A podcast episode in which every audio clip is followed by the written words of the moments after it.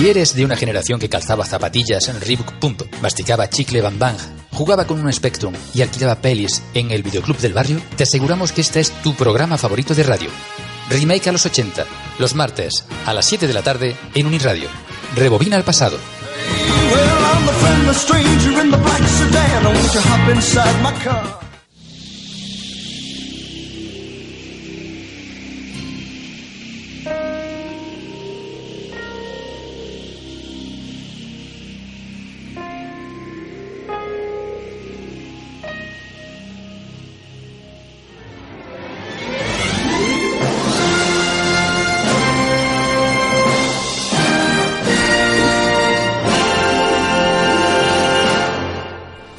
Eh, Scott, ¿qué haces tú aquí por la Uniradio? Tengo que hablar contigo de algo que me está volviendo loco. Venga, dispara. Tengo un momento antes de que empiece el programa. ¿De qué se trata? Perdona, pero no te he entendido nada. ¿Es que estás en celo o algo por el estilo? ¿O es que quieres decirme algo de verdad? Soy hombre lobo. Pero tío, si eso es genial, seguro que pillas alguna subvención o algo por el estilo. ¿Podemos contarlo por la radio? Sí, sí, ya lo puedes decir. Y para colmo anoche hubo luna llena. Pues qué bien, pues a la luz de la luna que empiece Remake a los 80.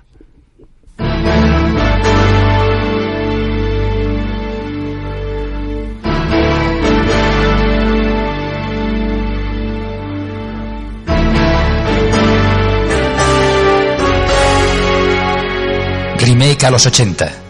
Nos adentramos en el videoclub. Emociones y recuerdos con los mejores estrenos de cine de aquel momento. Dirigido y presentado por Juan Pablo Videoclubsero. No olvidéis vuestro carnet de socio remaker.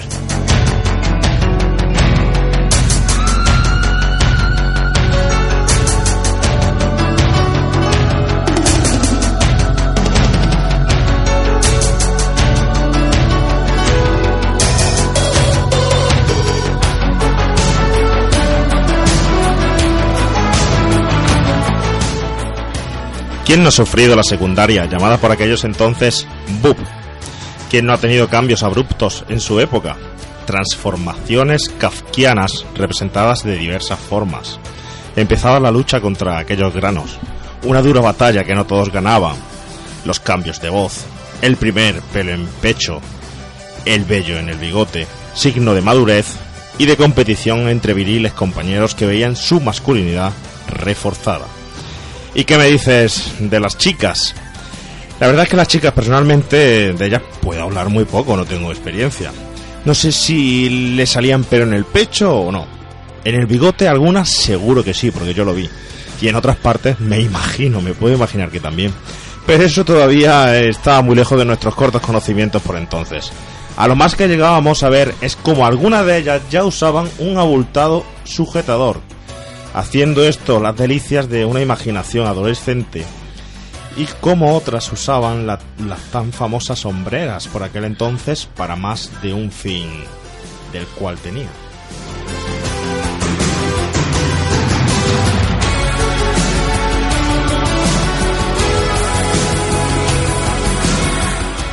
Todos hemos tenido algo de Teen Wolf en nuestras vidas. Hemos sido, hemos, hemos sentido raros especímenes en algún momento de nuestra trayectoria. Algunos lo seguimos siendo o nos seguimos considerando, pero esta vez mm, siendo conscientes y casi que orgullosos de esto. Todos aquellos que todo aquello que nos diferencia de un patrón o prototipo construido a gusto y semejanza de las razones sociales o de clase añeja o rancia es motivo más que suficiente para considerarnos un poquito diferentes o un poquito mejor. Porque además ya no somos nerds, ni frikis, ni pipiolos, ya somos el futuro del mundo. O por lo menos algo así era lo que decía Bill Gates.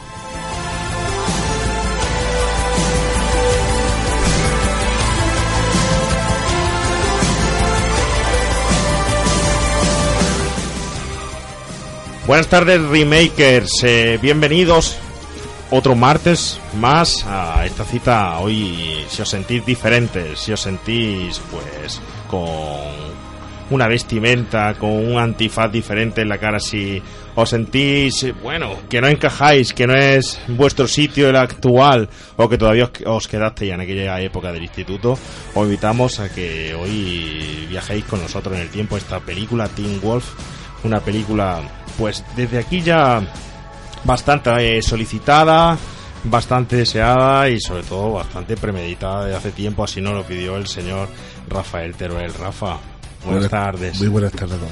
Oye, te veo diferente esta tarde. En la gripe. no, yo, yo, te veo, te veo, te has dejado más barba, te has dejado, no sé, bien. Sí, sí, hoy me siento perraco. Yo no sé, yo me sentí viniendo hacia aquí, os lo he comentado antes, que me crecían la uña de los pies. No sé si. Pero eso si es porque eres muy guarrete. Hay que cortárselo. No sé, yo, yo, he pensado que era porque realmente me había metido en el, en el papel, en el personaje. No sé, no sé. Vamos a ver si dentro de un rato te empiezas a crecer más pelo y se te pone cara de mono. Sí.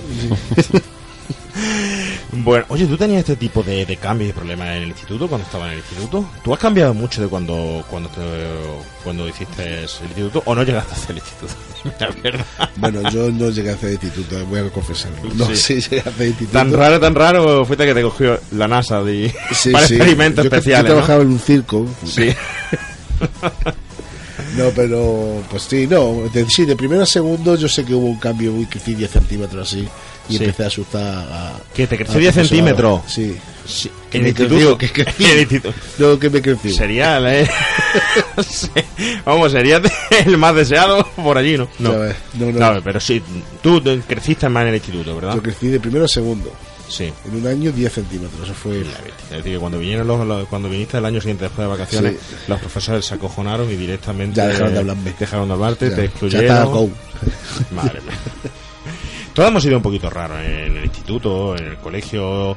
eh, todos hemos visto un poco eh, con esta película, por mucho un poco, bueno, pues considerada como una película casi sin, sin un guion bueno, sin un guion bien realizado, un guion diferente y una película que, bueno que muchos no le dan ni siquiera importancia pero que representa bueno podía representar en aquel momento los cambios que sufría la, la juventud de esa pubertad a esa madurez y bueno que lo reflejaron así como íbamos viendo en esta película. Pero yo no sé si nuestro Highlander de hoy habrá sufrido mucho de este tipo de transformaciones en el instituto, si hoy en día seguirá transformado, si tendrá pelo en el pecho, si sin embargo se habrá asumido las nuevas modas estas de la, de la depilación, no sé, yo, Yo, creo que, no- tiene un erizo en el pecho. Sí, ¿no? Sí, sí. Bueno, eh, vamos a ver si nos lo cuenta. ¿Qué te parece si lo recibimos con, con ese, eh, nuestro Highlander, nuestro inmortal de los 80, como se merecen siempre todo aquí y siempre nuestro Highlander? Pues vamos por ese Highlander.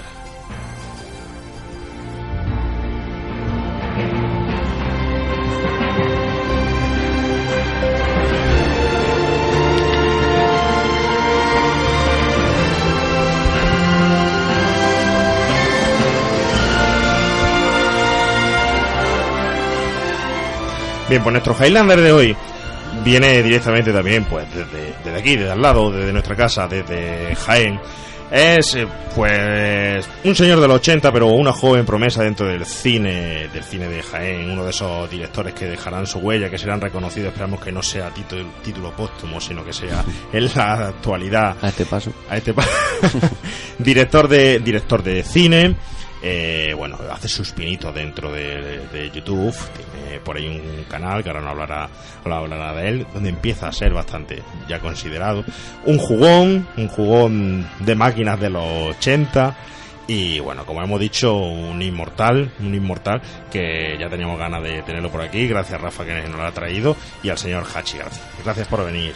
No, hombre, no. Gracias a ustedes por, A por haberme, lo he dicho antes a, a cámara cerrada, que gracias por obligarme a ver, a revisionar este clásico. Me ha gustado volver a verlo. Eh, hay muchas de esas películas de los años 80 que Sí. la vuelves a ver y dices, "Ay, me, hubiera, me, me habría gustado quedarme con el recuerdo. Pero no es el caso, esta esta me ha gustado volver a verla. Tiene, tiene mucho potencial esta película, por lo rara. Sí, resulta, resulta un poco rara volver a verla. La verdad, yo tenía un recuerdo muy sabroso de, de la película, pero bueno, es como tú dices, la vuelve a ver, a ver y no te deja la mala sensación como otras películas cuando la revisionas, sino que dices, las escenas que tiene de maquillaje son muy- siguen siendo buenas, no sé. eh, No solo, no solo escenas, eh, en general es ese tonillo que tiene toda la película que eh, es, es difícil encontrarse una película hoy en día así, pero es porque creo que de pelo en pecho, por cierto, mm, que es como la conocíamos así de, Sí, en los pecho. 80 ahora todo el mundo la conoce como Teen Wolf. Wolf. Eh, no, yo de pequeño la llamaba, la llamaba de pelo en pecho. Me acuerdo que la traducción es horrible, pero Sí. así se llamaba. Eh, en fin, que, que esta película eh, es hija, es una hija auténtica de los 80. De los 80. Porque Yo- hay otras películas, pues bueno, que, que son de los años 80, gran- grandiosos clásicos que a mí me encantan, como son, por ejemplo, Resplandor o Excalibur o Blade Runner, que yo no las llamaría necesariamente hija del 80 porque son películas muy universales, bastante atemporales. Y sin embargo, Tin- perdón, de pelo en pecho, De pelo. iba a caer en mi propia trampa, de pelo en pecho no es tan atemporal, es una película muy, Mm. muy ochentera. Yo creo que no la podemos sacar de ahí, ¿verdad? Porque dices- Descontextualizarla es un error. eh. Hay que, cuando uno la ve, tiene que volver a 1985 Sí. aquella y entonces pues imaginarse que todavía Parchís está medio de moda que, en fin que eh, Regreso al futuro está en las carteleras y todas esas maravillosas películas y esa moda horrorosa de ropa Sí. pero que vuelven, que vuelven, que todo vuelve. que todo vuelve Que las gafas que lleva Scott, que Efectivamente. son, son de ahora, que él ha utilizado ahora. Pero oye, Jasi, yo, yo tengo una, una duda. Sí. Antes de pasar. la cuéntame cuéntame Háblanos de ti.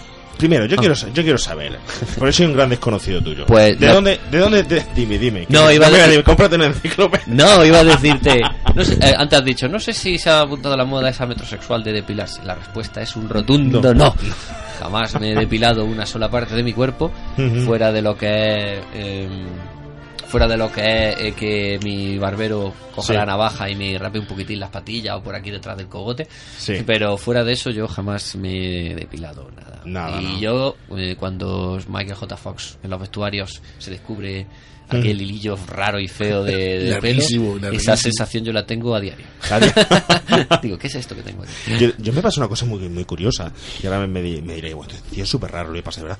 Yo tengo uno de esos pelos que a él le sale en el pecho, pero ahí en la frente, mitad de la frente. Mitad de la sí, sí, sí, sí, sí. Y cuando me doy cuenta, a lo mejor el pelo tiene, yo que sé, puede tener, es tan finito, 5 centímetros. tal. Y digo, oh, Teen Wolf. El espíritu de, de Teen Wolf. Hago por quitármelo, pero sale, vuelve Claro, a salir. ya. Oye, pero, pero dime, ¿de dónde te viene ese nombre? ¿De dónde te viene? ¿Lo de Hachi? Sí. Ah, bueno, eso es. Pues mira, la historia siempre la cuento porque es bastante aburrida, así que como a mí siempre me gusta aburrir.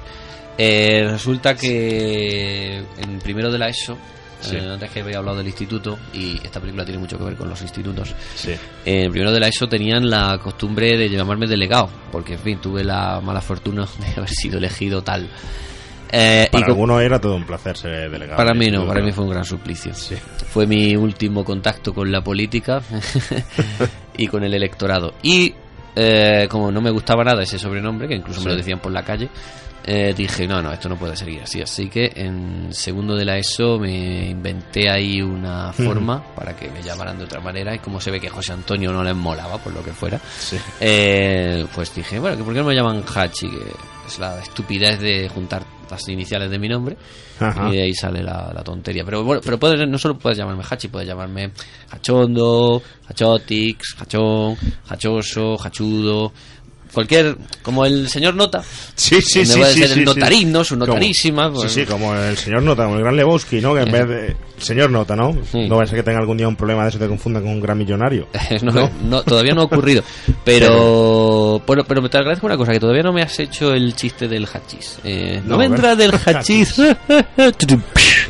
y eso te lo agradezco. No, vale. Era lo siguiente que te iba a hacer, pero ya no te lo hago. Mm. Vale, lo dejo. Gracias por. Sé que estamos en, en simbiosis, en consonancia. Oye, ¿y cómo te entra la vena esta del, del cine, de la dirección del cine? ¿Cómo empieza.? mm, Pues mira, tiene mucho que el- ver, tiene mucho que ver con Team Wolf, en verdad. Sí. Porque Team Wolf precisamente creo que es pues, de las películas, de las primeras que tengo recuerdo en mi cabeza. Eh, yo, claro, como ya me, me fascinaba el cine, que en aquella época no lo llamábamos ver cine, lo llamábamos ver pelis. ver pelis. Era más coloquial. Y yo delante de la tele, pues viendo películas, viendo todo tipo de películas. Pero incluso películas que no eran para niños, también en aquella época. Pero no le quites las películas por no tu padre que quieran mal eso. no, el, el- las porno no me empezaron a interesar hasta bastante después. Pero sí películas de temática adulta, Sí. eh, en el sentido de violenta o de terror o... Sí. Pues las he visto siempre de pequeño, ya digo, porque en aquella época tampoco eran tan rigurosos y tampoco Sí. pasaba nada. Yo, Sí, sí, sí, era diferente. eh, yo veía a lo mejor, pues, hombre, no te digo la naranja mecánica porque se siguiera un poco fuerte, pero pues, ¿qué te digo yo? Poltergeist, pues bueno, era una película que le pondrías a tus hijos de 5 años por aquello de que se pueden traumatizar de por vida. Pues yo sí. Posiblemente, Sí, sí, sí, bueno, lo pasaba todo. Y Teen Wolf no es una película para niños, es una película como mucho pa- para, para adolescentes. Y yo la veía y me encantaba, me encantaba. Era muy divertida, muy desenfadada, más o menos la entendía. Las escenas, por ejemplo, de romanticismo, se lo comentaba por WhatsApp a Rafa cuando me hablaba de, Sí, del programa, que la escena del armario sí. En la que... que La se- fiesta del armario. La fiesta del armario en la que la encierran a los dos. Todos hemos soñado con una fiesta de esas. Exactamente. Tiene barriles de cerveza, con armarios, con chicas que... Con que- gente jugando a peleas de Yo- barro. Yo, lo he intentado. Todos mis amigos decían que habían ido a alguna y tal. Yo, yo nunca me han invitado ni nunca he conseguido ir, no sé si Algún era- día yo conseguiré organizar alguna.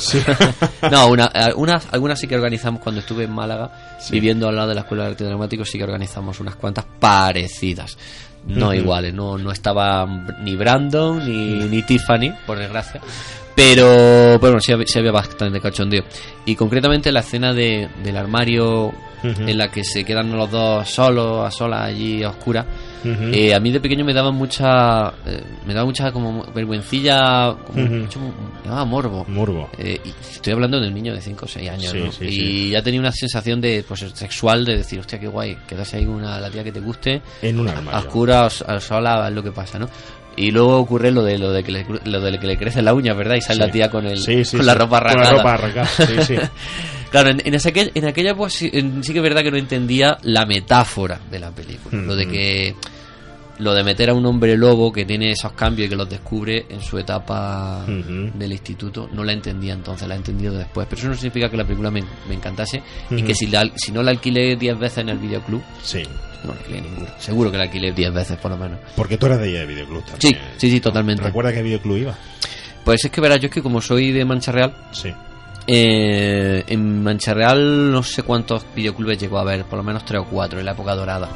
Por supuesto, en aquella época dorada en la que había dos, estaba dividido en dos. Sí. En mi vida, la vida de los, ochenteros siempre Sí. ha estado dividida en dos. O eras de Sega o eras de Nintendo. De- Ah, yo creo que iba a decir detrás de las cortinillas o delante de las cortinillas También. del videoclub, pero bueno, si se puede mirar también. No, decir- se puede mirar también así, por Sega o, Sí, Sega o Nintendo, qué sé. El más afortunado tenía la Game Boy, ¿no? Y empezaba. Yo Yo tenía- conformaba con los juegos esos de Tetris que, que- que vendían en el todo a 100. Claro, que porque, Tetris. claro, porque eh, no todo el mundo tenía pasta para tener una Game Boy o, por supuesto, una Game Gear que ya era deluxe. Pero así que pues tirábamos de rastro. Que entonces, por, por mil pelas, nuestro papá nos compraba el Tetris que tenía solo 10 niveles y con eso en medio matábamos el monillo. Bueno, lo mejor de todo era irse a los recreativos, mm, como nosotros lo llamamos los vicios. Los vicios. Y venga ya a dejarnos los cinco duros como, como reyes. Pero volviendo a lo que me decía de los videoclubes, si había uno al que yo iba, me acuerdo perfectamente, frente del parque, pues eso que estaba dividido en beta y VHS. Yo Ah. era de la zona beta. Ujú. Sí, también era zona ah, beta. en beta, beta forever. que esa, zona que fue poco a poco reduciendo, reduciéndose hasta que dejó de existir. Los VHS eran disidentes. disidentes. Disidentes, como disidentes. Te, Efectivamente. te veo muy transformado hoy, Rafa. Oye, Te, está cambiando la voz. te- te está, te está haciendo mayor ya. Poniendo perraco, te digo. No, y, y iba a Sí. comentar una, una cosa curiosa, que no sé si os acordáis que eh, con- de pelo en pecho, para mí, cuando yo era pequeño, tenía el mismo nivel de calidad y de todo Sí. que, por ejemplo, Regreso al Futuro. Sí, por ¿Por qué? Porque salía Michael J. Fox. Fox, Y sí. me pasaba algo parecido con, por ejemplo, Depredador y Perseguido, Y Que, eran, Perseguido. que eran dos películas de la misma época, pero claro, una es una obra maestra y la otra es bastante cutre. Y eso con muchas películas. O Coral el Bárbaro. ¿Cuál era la cutre y cuál era la obra maestra? No, me- eh, la cutre es Perseguido, tú la ves ahora y te da un poquillo de... Pers- Pers- ¿Ves cómo no? Sabía yo que no meter la gama. muy ahí. mala. Como que muy mala. No, yo no digo La que. historia está bien, pero es que. Yo digo como eh, que la película tenía mucho potencial y Con tal. todos esos remakes que le han hecho, como los Juegos del Hambre, no sé, bueno, remakes posibles, remakes. Bueno, exactamente, tal, no, no, pero- eh, perseguido tiene ima- imagenacas, porque por ejemplo la de la del tobogán, como yo la llamo, la de que Sí. cuando entran, eso es increíble incluso para, para es aquella que época. Hay que reconocer que la- el libro en el que se basa es bueno el guion, es bueno ahora. Claro, Mm. Eso es lo bueno. Eh, pero La para producción. que, que bueno, es una superaventura, pero luego la producción se queda un poco escasa. Eh, por eso digo. Un, un Schwarzenegger que todavía un poco joven, pero. Por eso digo, y sin embargo Predator ha, ha resistido mejor el paso del tiempo. Y pero quiero decir que lo mismo ocurre también con Conan el Bárbaro y con El Señor de las Bestias. Sí. En aquella época para mí eran iguales, porque eran de aventura y eran Sí, un sí, tío con sí. espada. Sí, sí, es es mucho mejor porque tiene neurones. tiene efectivamente tiene neurones. Simpático, Huron es simpático, sí, sí, sí. Y por eso, de Y- pelo en pecho, para mí era tan buena como, como Regreso al Futuro, a pesar de que Regreso al Futuro ha dejado más huella. Pero ya digo, desde aquí reivindicamos el puesto que le corresponde a Tim. Por supuesto, de pelo en pecho. De pelo en pecho. Exacto, de pelo en pecho. La verdad es que sí. Eh, Regreso al futuro está muy trillada, la película está muy trillada, muy trillada. Se ha Eh, puesto demasiado de moda. marca mucho los 80, pero realmente, realmente, bueno, lo que decimos. Y oye, eh, ya terminando, finalizando un poco tu, tu trayectoria, Hmm, sí. ¿te ha influenciado mucho el cine este de los 80 en tu, en tu obra? En tu, ¿qué, tienes, ¿Qué tienes por ahí que nos recomiendes tuyo ver? ¿Dónde podemos verlo? Bueno, yo recomiendo que no veáis nada mío, No, porque al fin y al cabo estamos hablando de buen cine. Pero si queréis eh, realmente tener una buena excusa para hacer como Edipo y sacaros los ojos, pues podéis visitar mi canal, que es Hachifan de Queen. Nuevamente los 80 suelen surgen, en los Sí. 80 están presentes en todo en todo mi día a día, ¿no? Entonces ponéis Hachifan, Hachifan de Queen en el YouTube y entonces pues tengo un canal que está dedicado mm, lo, lo voy alternando. Hago un vídeo al mes sobre. eh, nos pasamos un juego de los clásicos. Ujú. Que antes comentábamos, llevamos 47, 48. Con juegos clasicazos de los 80, ¿no? Por ¿Tipo que juego? Bueno, pues para, seguro que todos estos te suenan. Pues mira, nos hemos pasado el Punk, Ajá. nos hemos pasado el Golden Axe, Ajá. nos hemos pasado el. de- de- de- de- El Outrun. el Outrun, Hang On, el de las motos, el Toki, el del mono dispara bolas por la boca, el Capitán Comando, bueno, ese es de los 90. Eh, coño, el último que hemos hecho, el Donkey Kong. Donkey Kong. Donkey Kong, maravilloso. Eh, y yo creo que hay un hay una como una reivindicación que está, está muy de moda en los 80. Ujú. Eh, es como tú lo, has- tú lo has dicho antes, todo vuelve. Por ejemplo, esta película que han hecho hace poco, la de Pixels, un poco, fa- Pixels, un poco sí. fallida para mi gusto, pero la intención era muy buena y eso de eh, poner al Donkey Kong y al Centípede y al Comecoco así eh, con nuevas tecnologías me ha parecido una idea Sí, Cojonudo. Yo creo que Aunque a mí, a mí me llenó mucho más, no sé por qué, porque realmente tenía espíritu Super 8, que me gustó mucho. Ay, es que todavía no la he visto, la tengo pendiente, tío. A mí me llenó mucho porque me recordó mucho a, La bueno, veré. a la época, época de, pleno- de esplen- de esplendor, Si de, tú me la de, pan- de pandilleo, de pandilla y tal. Si me la recomiendas, la veré. Sí, yo creo que sí. De todas formas, lo que tú comentas, pero de- a mí no me gusta decir que los 80 están, están de moda. Yo- a mí me gusta decir que, bueno, que los 80 no es solo un movimiento que ahora, que ahora mm, esté de moda, que ahora esté en auge, que sea, que lo llevemos las camisetas, que lo llevemos este presente, sino que es un movimiento que nos marcó. Claro. Y reivindicamos, igual que tú, tu, tu forma con, con tu cine, con tu juego y tal, nosotros reivindicamos desde aquí la cultura que, que, que nos dio. Porque no simplemente los 80 fueron un momento histórico de videojuegos, de cine y tal, sino lo que transmitía, los valores que transmitía en sus películas, los Sí. valores que, que transmitía la cultura. Cómo, cómo nos curtíamos y éramos duros en los 80, mucho más duros que la juventud ahora. Es y- que, es que estás me- es que estás hablando de muchas cosas y pff, deberíamos tirarnos aquí un buen rato porque conforme habla se me están ocurriendo muchas reflexiones al, al respecto. Una de ellas, eh, verás, antes cu- cuando me has preguntado sobre, sobre de si eh, hay influencia de los Ujú. 80 en mis cosas, en mis cortos. Eh, por cierto, los cortos míos suelo también publicarlos en mi, en En mi, ca- canal. en mi canal de YouTube para que, bueno. Pero claro, ahora mismo, por ejemplo, el último que he hecho, que es el coloquio del fauno, eh, todavía está un poco en temas festivales y todavía no lo voy a colgar, lo colgaré dentro de unos meses, no hay, no hay problema. Em, verás, los directores siempre al, al final acaban haciendo alguna clase de homenaje a su época. Y te cito un ejemplo. Eh, ¿cómo- ¿Quién era este que hizo mm, American Graffiti? ¿Fue George Lucas, quizás? George Lucas. George Lucas. American Graffiti una- La única película que tiene George Lucas. prácticamente. Para, No. para- no, no, American, es cierto, American Graffiti, eh, la anterior, PHX. Caché. y que, es, que fue su proyecto de fin de carrera. Y fue la, de- la Galaxia, la primera, y la, la antigua ta- y las nuevas también. Sí, pero bueno, esas no. Ya está, ya está, poco más. Pues American Graffiti, que es una película muy buena, a mí me gustó mucho. En realidad era un homenaje a su época, es decir, los años 50. Y esa película es de principios de los 70, si no me acuerdo más. Eh, esta misma, de Tim Wolf, pues seguramente el director le hizo un homenaje a su época, que eran los 60. ¿Y dónde está eso? Pues en la famosísima y maravillosa escena del, surf, del Surfing USA, ahí su- haciendo surfing, eh, una canción de los Beach Boys de los años 60. Que se dejaron toda la pasta de la Eh, producción de la película en los derechos de, de la canción. pero- Pues sí, no me extrañaría, pero Sí. merecía la pena. Sí, sí. Y, y entonces, pues hoy en día, pues los directores de las nuevas generaciones también se nota la impronta año 80 y no solo en Super 8. Ujú. Por ejemplo, hace poco salió ese corto liberado y tan chulo de Kung Fury, Con Furio. que es muy bueno. Te recomiendo, de aquí recomendamos que escuchéis el, el, el programa que hicimos, hicimos un programa específico solo de Kung Fury. Kung Fury, qué bien. un programa específico y además estuvo el actor con nosotros, el actor de doblaje que consiguió hacer el doblaje íntegro en castellano. Ah, de- no lo he visto Kung- en, castellano, en, castellano. español. Consiguió hacer eh, que le dieran que le dieran los derechos para realizar Un el- fan, digamos. un fan y bueno se, se lo Curró, se lo curró fue el señor José Gullo desde aquí le mandamos un saludo muy fuerte y bueno tiene un trabajo No, no, sí. Lo- enorme, enorme enorme enorme Yo admiro mucho a los traductores que hay hoy por ahí por internet. Y sí, a mí, mm, yo la verdad es que es mm, una de mis aspiraciones, iba a decir sueños, pero no son sueños, son aspiraciones y aspiraciones reales, ¿no? Quiero ser director de cine, quiero decir, dirigir largometrajes Ujú. y a ser posible algún día largometrajes con una producción mínimamente y uno de los objetivos míos es dirigir la peli de Streets of Rage, que no sé si os acordáis del Streets of Rage, un videojuego de, sí, sí. de los años 90 de la Mega Drive, que bueno, tiene todo el espíritu de, las peleas, de la película de palos de los 80, como era por ejemplo The Warriors, que bueno, de los Ujú. 70, pero estuvo durante todos los años 80, fue carne de videoclub, The Warriors, sí. y otras muchas películas de palos de los años 80 que hubo, todo, todo lo que es la canon.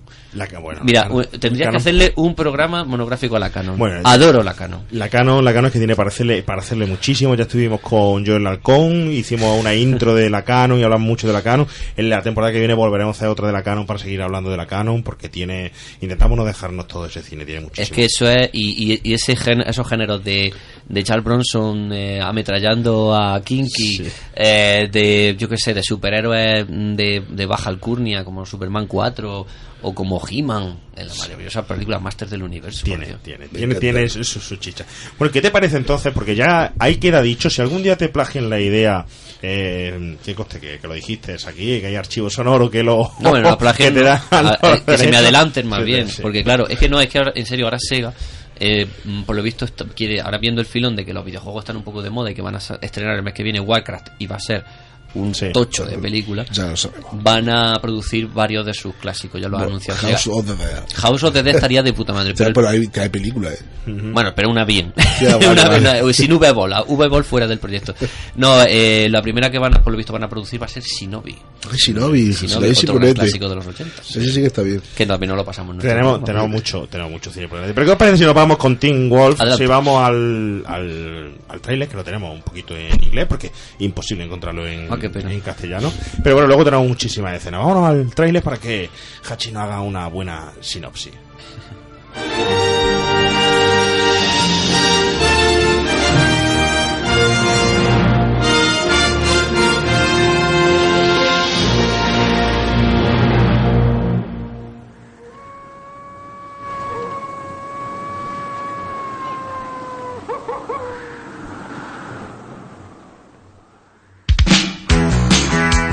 For Michael J. Fox, life hasn't been easy. Hi. I'm going through changes. His voice is changing. Give me a keg of beer. Is there anything wrong with me? He's got hair on his chest. He's stopped being a boy. What do you think about? Did you get worked up? At last, he's become Scott? Scott father speaking. Now open this door right this minute. a wolf. An explanation is probably long overdue. Dad, an explanation? Look at me. Look at you. He's always wanted to be something special, but he never expected this. Teen Wolf. He's got style. There's something different about you. Did you change your hair? He's got class. Wolf person. Wolf. He's got hair all over his body. Wolves aren't supposed to be shy. He's a wolf in teen's clothing. And tonight is his night to howl. Teen Wolf, a new comedy with Michael J. Fox, star of Back to the Future.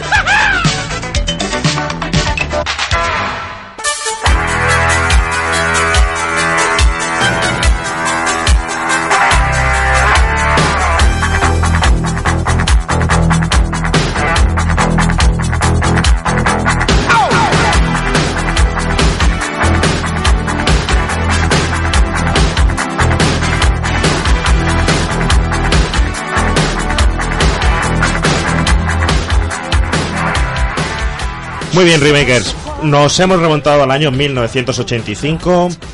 A todos, a todos se nos han revolucionado las hormonas. Tenemos el pelo largo, no a lo afro, ¿eh? sino largo y como con un poquito, llegado un poquito de suavizante para ese pelo que nos hemos lavado con HS y igual que lo tenía nuestro protagonista que después de sus transformaciones salía súper bien peinado y repeinado era un hombre lobo pero a lo galán. Era un hombre lobo hipster, sí, cuidado con, con sus cremitas con su su aceite con sus cositas eh 1985 ¿Cuándo vamos a empezar antes de que el Hachino haga su sinopsis? Rafa, estás hoy ahí muy callado porque estás en plena metamorfosis.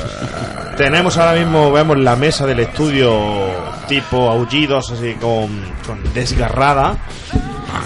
Oye, ¿cuándo tú te que tenías mucho interés por esta película también? No estoy transformándome. En el estómago casi nos trae unos pastelillos al hombre. ¿Cuándo viste la peli por primera vez? Pues la vi de videoclub. Sí. Y. Porque en el cine. Esta no la vi. Y. Claro, y la vi. La alquilamos. Cuando al poco tiempo la pusimos en la televisión, la grabamos. Y la he visto como un millón de veces con mi hermano. Esta y el pato Howard. El pato Sí, Ya la misma cinta. Coincido, coincido. Creo que a lo mejor mi cinta también tenía la misma. La misma. De Hogwarts y de pelo en pecho. No Porque eso es descarto. por, seguramente porque la echarían al poco tiempo. Sí, Entonces, sí, claro, sí. aprovechaba y decía, "Aquí entra". Es que eran muy, eran muy de esa época. Claro, me acuerdo que me ¿cuánto pone el TP? En el TP pone que dura 90 minutos. Me entra, me entra. y la metíamos. No, y, al- y siempre faltaba algún trozo, sobre todo al principio. Pero yo no sé si, si existía ya, yo no me acuerdo si existía el LP y el SP. No, eso un poquito más tarde, quizá. Y además en el beta que yo En tenía. el beta no, en el beta no existía esa opción, eso era de VHS, creo. Sí, vosotros todavía erais de beta. Nosotros era de beta- sería, y eso duraba. De hecho, creo que la cinta todavía está aquí durando. Yo me acuerdo que tenía muchos pro- problemas de pequeño, pequeño. Cuando mi padre compró el vídeo, tenía muchos problemas para alquilar VHS porque no había en ningún lado. Todo lo que había era beta. ¿En serio? Era al revés de lo que Claro. luego ocurrió. Sí, sí, sí, porque yo me acuerdo que mi padre lo compró cuando yo era muy pequeño, ya lo he dicho alguna vez, lo compró como se compraban las cosas antes, a plazo. Claro. Eh, Costaba una pasta. en Ibarte, en Ibarte, el antiguo Ibarte en Correa Wellington, y el mando a distancia era por cable, ya lo he dicho unas cuantas veces, y, iba al videoclub y lo que tenían era beta, y VHS te, me la veía... Vaya, pues esa época no la he conocido. Pues- Yo de- de- directamente mi, mi reproductor beta no tenía mando. Si el mío era. Te pegaba una colleja de. Exactamente, era, eh, funcionaba con colleja. Y además era de estos que tenías que darle no a dos a los dos botones a la vez Sí, para grabar. para grabar. Y además muchas veces le Al daba, rec que "Ay, le he play". dado al play, le dado al play. Dale corriendo de esto. Dale, dale, corre, corre, corre, ¿qué se pasa? otra vez. Y lo difícil que era programar. Programar para Yo jamás aprendí. Dificilísimo porque no sabía si le había dejado bien programado, si la hora era la hora eh, la correspondiente 6 de la tarde o 6 de la mañana, totalmente. Te hacía, te hacía lío. Luego empezaron las películas más tarde, Sí. de su hora, de la programación, eran así un poco como nosotros, como los 80 que terminaban más tarde y todas esas cosas. Mm. De todas Pero- maneras, Teen Wolf, a título de, de curiosidad, eh, Teen Wolf, aunque la vi, como tú has dicho, un millón de veces junto al Pato Howard, la que más veces he visto, eh, no sé, por ponerle un número realista, no una exageración, sino un número realista, 150 veces, eh, las 12 pruebas de Asterix, que también era muy de esta época, ¿verdad? Sí, sí. La echaban sí, sí, muchísimo Sí, en la sí, tele. pero eso era en dibujos animados, por ejemplo, días como ayer, como festivo, 1 de mayo, tal que no iba al colegio, era Mortadelo y Filemon Ujú, en dibujo ejemplo, sí. animado y luego la de Asterix. Sí, efectivamente, sí. Así Caía es. siempre. Así es, ah, muy Siempre. cierto. Y muy bien, tío. La verdad es que acordarme de cuando iba luego al vídeo. Por cierto, la- las cintas beta eh, tienen una funda que era gigantesca Sí. y de plástico ahí forrado. Digo, la virgen. Eh, eh, yo he hablado con algunas personas y todos coincidimos en que películas originales de aquella época llegamos a tener una colección de 6, puede que 7, porque es que costaban sus 3.000 pelas no o costaba- 4.000 De betas yo tuve muchas. De, de VHS sí tuve muchas muchas películas yo. originales. Sí, originales. Tened en cuenta que eso sí lo puedo decir. Bueno, o sea, la primera película, la primera que es película que salió a la venta, porque de todas las películas, todos los VHS y beta no salían al alquiler, no salían a la venta. Exacto.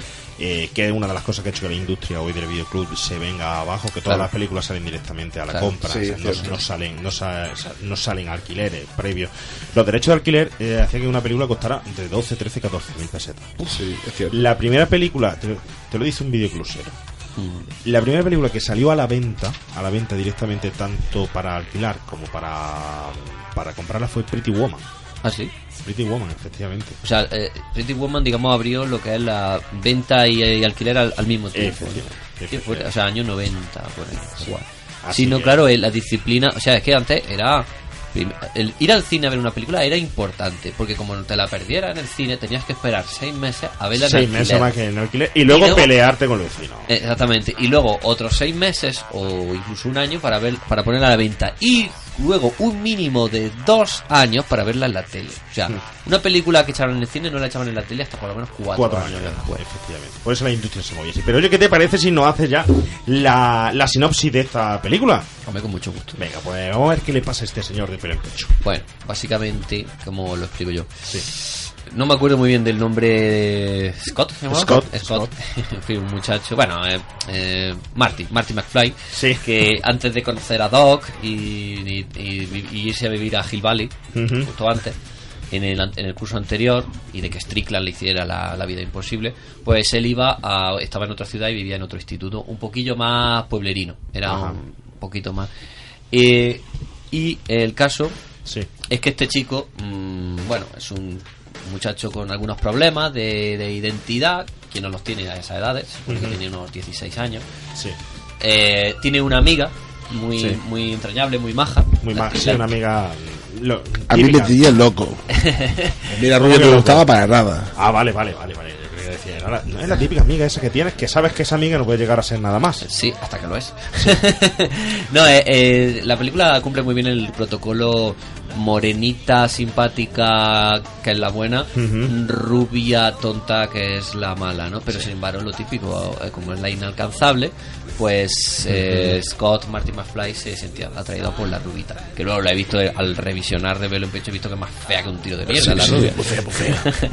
Así que es mejor la, la morena. Lo Bien. que pasa es que es de- destacable, la rubita es destacable. Tiene... Sí, era la popular. Era Yo la no sé popular. si decir, porque hoy en día se puede decir, a una le ponen un papel ro- ropa estrechita y a la otra le ponen ropa ancha, pero mm, no, es que resulta que, que las dos llevan ropa ancha. Los 80, a los Sí. 80 las chicas llevaban toda ropa ancha. No, Pero- pero, a una la rodean pues de ese halo de popularidad porque está saliendo con el capitán del equipo de fútbol y todo eso. Y la otra, pues como es la una chica entre comillas normal, pues claro, no y la, y la tiene totalmente a su alcance. Marty McFly, Scott. eh, no, la- no le atrae el típico mm, clásico dilema que nos ocurre en nuestra juventud. Y bueno, ¿qué pasa? En esta, en esta tesitura. Oye, ¿y te ha pasado eso mucho?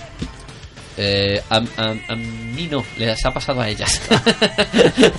que me tenían a su alcance y siempre han preferido al, al maromo. Pero bueno, eso. Eso, eso porque quizá no tu transformación verdadera. Mm, claro, es que todavía no ha llegado mi gran transformación. Sí, pues seguro, además, seguro que muchas de esas todavía se siguen en el instituto hoy en día. Bueno, eh, con el mismo con el mismo chip, un poco sí. Eh, el caso es que bueno, Scott empieza mm, también eh, la película empieza eh, en una ca- la primera escena empieza en una cancha de baloncesto de instituto. eh, porque Marty McFly y Scott eh, mm, juegan en el equipo y son un desastre de equipo, de estos que pierden 5 a 90 y cosas de esas, ¿no? Además hay un muchacho ahí que se nota que ya tiene sus 25 o 30 años, no sabemos qué hace Bueno, todavía instituto ahí ah, un muerdaco. vamos, empezamos mención ya de las edades que tenían todos. Venga, vamos, antes que termine la Ah, muy bien, venga, venga. Venga, Michael J. Fox tenía 23. Ah, 23. Pues no lo parecía. Jerry Levine, Pero- el que hace de pero- Stalinsky. Pero es que Michael el J. Fox le pasa como, como a mi tan odiado Leonardo DiCaprio. Sí. que siempre, se- siempre serán. Cara de niño, cara de niño. Siempre serán, serán niños. Pues Jerry Levine, eh, Styles, tenía 27. 27. Ese sí le nota un Y poquito. Mark Horton, el que hace de Chubby, decía, tenía 26. Ah, 26. Y otro, y Mark Hamill 27. O sea, eran todos súper viejos. Las chicas no lo han mirado. No, las chicas no, pero bueno, rondarían las veintitantos. 24, Pero a 25. ver la película de adolescentes, dice, pero que adolescentes, esto. Lo que yo no entiendo es cómo no le vendían un barril de cerveza. Eh, pues exactamente. Cuando tú te veías que, que muchas veces no hacía falta entregar el carnet para entrar al Copain o al Sespi. Sí. Aquí en Jaén y, y tenía la cara que, bueno, todavía tenía esos granos en la, en la cara. Fíjate, Exactamente. el, el fisto americano. Eh, bueno, el caso es que mm, a este muchacho en la cancha de baloncesto pues se siente un poco amargado porque siempre pierde. Entonces, él quiere él quiere desprenderse de esa patina de perdedor, que eso ya sabemos que en Estados Unidos es el gran conflicto. O sea, ser un loser es lo peor que se puede ser. Ujú. Eh, aquí en España lo llevamos mejor. Yo siempre he sido un loser y no, nunca me he supuesto ningún problema. Y hacemos un canal de YouTube. Exactamente, aquí hacemos, aquí nos convertimos en youtubers Y y hacemos de nuestro de nuestro loserismo Ujú. lo convertimos en algo orgullo. No, allí se compran katanas y metralletas y, Sí, y sí. barren la universidad. Exactamente. ¿no? Es, es algo Sí, terrible. Esa obsesión que tienen por, por, por triunfar o por aparentar que triunfan les lleva a, no solo a cometer atrocidades, sino ya en un plano un poco más generalizado, bueno, a tener verdaderos traumas, ¿no? Y- Pues como aquí, Hachi, como aquí, como aquí, que todos queremos triunfar. Si no queremos triunfar, todos queremos ser hijos de... ¿O de quién? ¿O tener un cargo en el ayuntamiento? No, yo no, yo no lo anhelo, sinceramente. No, y- pero bueno, eh, eh, eso es una cosa, un tópico que se repite mucho, eh, que Sí. se refleja mucho en el cine americano y supongo si se refleja tanto, algo de verdad hay en ello. O sea, que el cine exagera, ¿no? Y en cuanto, bueno, el pobre Scott, pues en este tesitura de que se quiere desprender de la patina de perdedor, que quiere un poco cambiar de amigos y de aires, quiere quiere algo de popularidad, pues resulta que le viene la transformación adolescente. Lo que pasa es que el director o el guionista, quien sea, le da la vuelta. Y en lugar de esas transformaciones ser negativas, es decir, granos, eh, pelo por donde no debería salir, estirones raros, que bueno, eh, nos pegamos el estirón en el instituto, pero muchas veces nos quedamos descompensados, ¿no? Hasta que Sí. alcanzamos un cuerpo medio que... Y... Así como el nuestro, más o menos. Más o menos como el nuestro. Más o menos pe- peludo y velludo, ¿no? Y equilibrado. Y equilibrado. Y entonces eh, resulta que le da la vuelta y le convierte en un hombre lobo, que por cierto no tiene apariencia de, apariencia de lobo, parece un mono. Antes Parece un dicho. mono. Parece un mono. Es igual que, de- es igual que Aurelio prestaba al simio, pero con un diente Exactamente. igual. No, eh, el lobo, apariencia del lobo tiene la transformación de un hombre lobo americano en Sí, Londres. Eso sí, parece sí, un puto lobo. pero, pero, por cierto, muy de moda los, claro, querían mezclar lo que estaba de moda en los años 80, que era el cine adolescente con Ujú. ¿Cómo se llama? Los, los albóndigas, Sí. temas de la americana, eh, de- mm, despedida de sí. Eh, los porquis. Los porquis, todo eso, sí. Eso, y lo quisieron mezclar con otro género que estaba de moda en los 80, el hombre lobo americano en Londres, eh, Aullido, Ujú. eh, en Compañía de Lobos, que también es una película muy interesante. Y dijeron, hostia, que, que si metemos en una costelera todo esto, y de Surfing USA y de, de los Beach Boys, ¿qué sale? Pero, pero yo no sé si tú sabes que concretamente eso fue lo que fue, le dio el, a Rod Daniel, al director, fue el que le dio la, cla- la clave para poder llevarse el pato a la web para poder hacer la película. así por Porque mm, se habían presentado, la verdad es que se presentaron bastantes directores, en él no habían pensado para nada. Ajá. Porque todos iban a, a contar una historia de, de terror, una historia de hombres lobos. Ah, vale, vale, vale. Todos iban con el Querían tema del hombre lobo. Un joven que se convertía en, hom- en hombre lobo y querían hacer una película de hombre lobo. Que come a gente, que acecha a las personas. Efectivamente. Y Rod Daniel pues llegó y dijo, este señor, no, yo quiero hacer una película eh, basada en una relación entre padre e hijo. Muy bien. Y a partir de ahí, dándole un giro a ese guion, a esa historia, a ese, ese guion, consiguió llevarse, llevarse, y con el apoyo de Michael J. Fox, que lo apoyo Ah. muchísimo. Que es curioso, es muy curioso porque Michael J. Fox luego dice que, que reniega de esta película, que, que no le gusta, que nunca tenía que haberse prestado porque salió bastante asqueado de, de la película, de grabar A lo mejor el rodaje fue la, la película, la- el rodaje, el ponerse El maquillaje. el maquillaje, bueno, teniendo en cuenta que no todo lo hizo él, que la cena de, de baloncesto y tal, luego Ya, hablaremos, ya, ya, pero- hablaremos y tal de, de- pero que salió que, que le pidieron que hicieran muchísima pan- más pantomima de lo que debería de, de hacerse. Él Bueno. no estaba dispuesto a esa pantomima. Bueno, bueno, que no se queje tanto porque tenía 22, 23 años. Sí, sí, pero, pero él estaba, él estaba ya fichado Pues para, ya- ya había hecho Regreso al Futuro. para Regreso al hacer re- regreso al futuro. Estaban, no, estaban, estaban compaginando el rodaje. Estaba compaginando. Estaban Regreso al Futuro. y de hecho le dio muchos problemas para, para hacer regreso al futuro porque bueno yo no sé si tuvieron que parar eh, tuvieron que parar esta película porque una de las actrices Tim Wolf una de las actrices se quedó embarazada y porque tenían ya edad para quedarse embarazada aunque fuera el instituto ¿eh? y pararon el rodaje y eso pudo hacer el em- empezar regreso al futuro y compaginar la- las dos películas pero Michael J. Fox terminó totalmente asqueado del rodaje No de, sabía, claro. de, de la, de la película. Y es curioso que él dice que, que está harto de la película, que no quiere ni que se la mienten y tal. Pero sin embargo, por ejemplo, Rob Daniel, la relación con él, por lo visto es maravillosa. Y de hecho, eh, Rob Daniel, sabéis que ha fallecido recientemente. No lo sabía, no lo sabía. Una Sí, semana. Hace una semana falleció. Y ha dejado todos eh, mm, todo el dinero de, de- bueno una parte de su dinero de su lo que Los lo ha dejado a la fundación de Michael J. Fox para, Para el Parkinson. para el Parkinson. Wow, qué bien. Es muy curioso, porque él le pegó la chuchón para hacer esta, esta película. Claro, y fíjate, hablan de una relación padre-hijo, y que es otro punto más de vista. ¿Quién no ha tenido esos conflictos en la adolescencia con sus padres? Bueno, pues claro, es, es algo... mm, Es que este padre es muy guay. eh, el, el padre el padre de, de Pelo en Pecho, la verdad es que es un tío bastante admirable, porque es un tío muy equilibrado, que respeta la- las decisiones de su hijo, intenta ayudarle, y la verdad es que tuvo suerte en ese aspecto, pero, se- pero es muy interesante lo que tú dices, lo de que la película va sobre su relación, la relación entre ellos, y, y- y el giro que da el guion, al que al ver cómo se transforma Michael J. Fox en un lobo, y que el padre también lo era, Sí, sí, sí, sí, sí. le da un toque de comedia muy, muy surrealista, ¿no? A mí la, la- una de las escenas que más me llama la atención, eh, actualmente en aquella época no, cuando era pequeño yo lo daba por asumir, porque cuando uno es niño, como lo ve todo muy sin prejuicios y sin nada, lo acepta. Hoy ya me cuesta más, es cuando Michael J. Fox se transforma por primera vez en público, que es durante el partido. Hay una corrillo ahí, un- una masa de gente, y él aparece como lobo.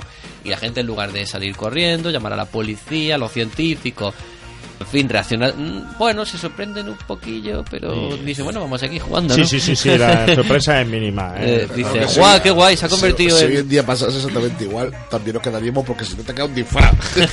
Ya, pero ¿cómo se ha disfrazado tan pronto, no? Que, que es un máquina. crack. Oye, ¿qué os parece? ¿Qué os parece? Bueno, eh, primero le vamos a dar la- las buenas tardes, que no hemos tenido ocasión todavía, al señor Javi García, que ya está por aquí. Muy buenas tardes, remakers, Oye, licántropos. eh, ¿tú, tú tenías, Javi, ¿tú tenías problemas en la adolescencia con tus padres o no? Porque a ti te dejaban igual, que a No. Hachi te dejaban ver todas las películas de terror, ver, dejaban acababa- ver todo. iba al cine y ya. Tú tenías problemas, hombre, hombre, desde que- yo sé que tu madre dejaba en el cine y No, viendo el silencio de los Sí, corderos. Sí, sí, sí, sí. Y mi relación con mis padres es como, como la de Scott y en la película, es de colegio. Sí, De también, también son hombres lobos. Sí, bueno, mi, bueno. Bueno. Mi padre. Bueno, pues, pensado. sí, sí. La Sí, licantropía La- y- sí, sí. Luego te contaré porque a mí esta película me, me dio miedo anoche. O sea, ¿Sí? Porque me siento muy identificado con este tío. Sí. Sí. No, en serio, en serio, ¿eh? bueno, ahora, ahora. Yo la verdad es que sí, yo tenía problemas con... Me pasaba igual, yo la herencia de mi padre la tengo también. Esa barriga cervecera, la- yo sé, Sí, yo sí. creo que no se culpa de la cerveza, sino cosa de la herencia. Y lo que más miedo da es que si tu padre es lobo y tú también te estás convirtiendo en lobo, quiere decir que yo me estoy convirtiendo en mi padre. Sí, quizás haya algo de eso también claro, en la película. Claro, y mi- la barriga ya me está saliendo, el pelo. Bueno, el pelo Sí. ya, ya llevo varios años.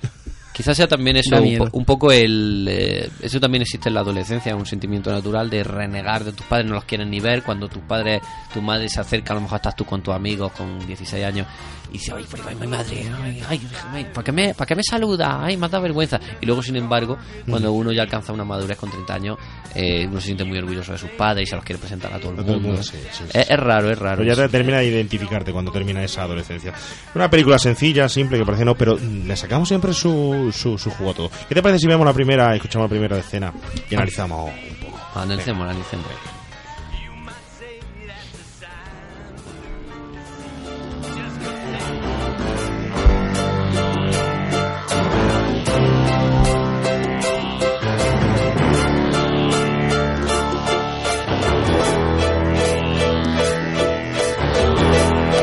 La escena lapidaria.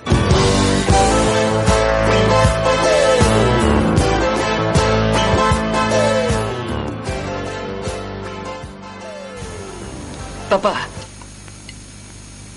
eh, ¿Qué dirías si te dijera que he pensado dejar el equipo? ¿Dejar el equipo?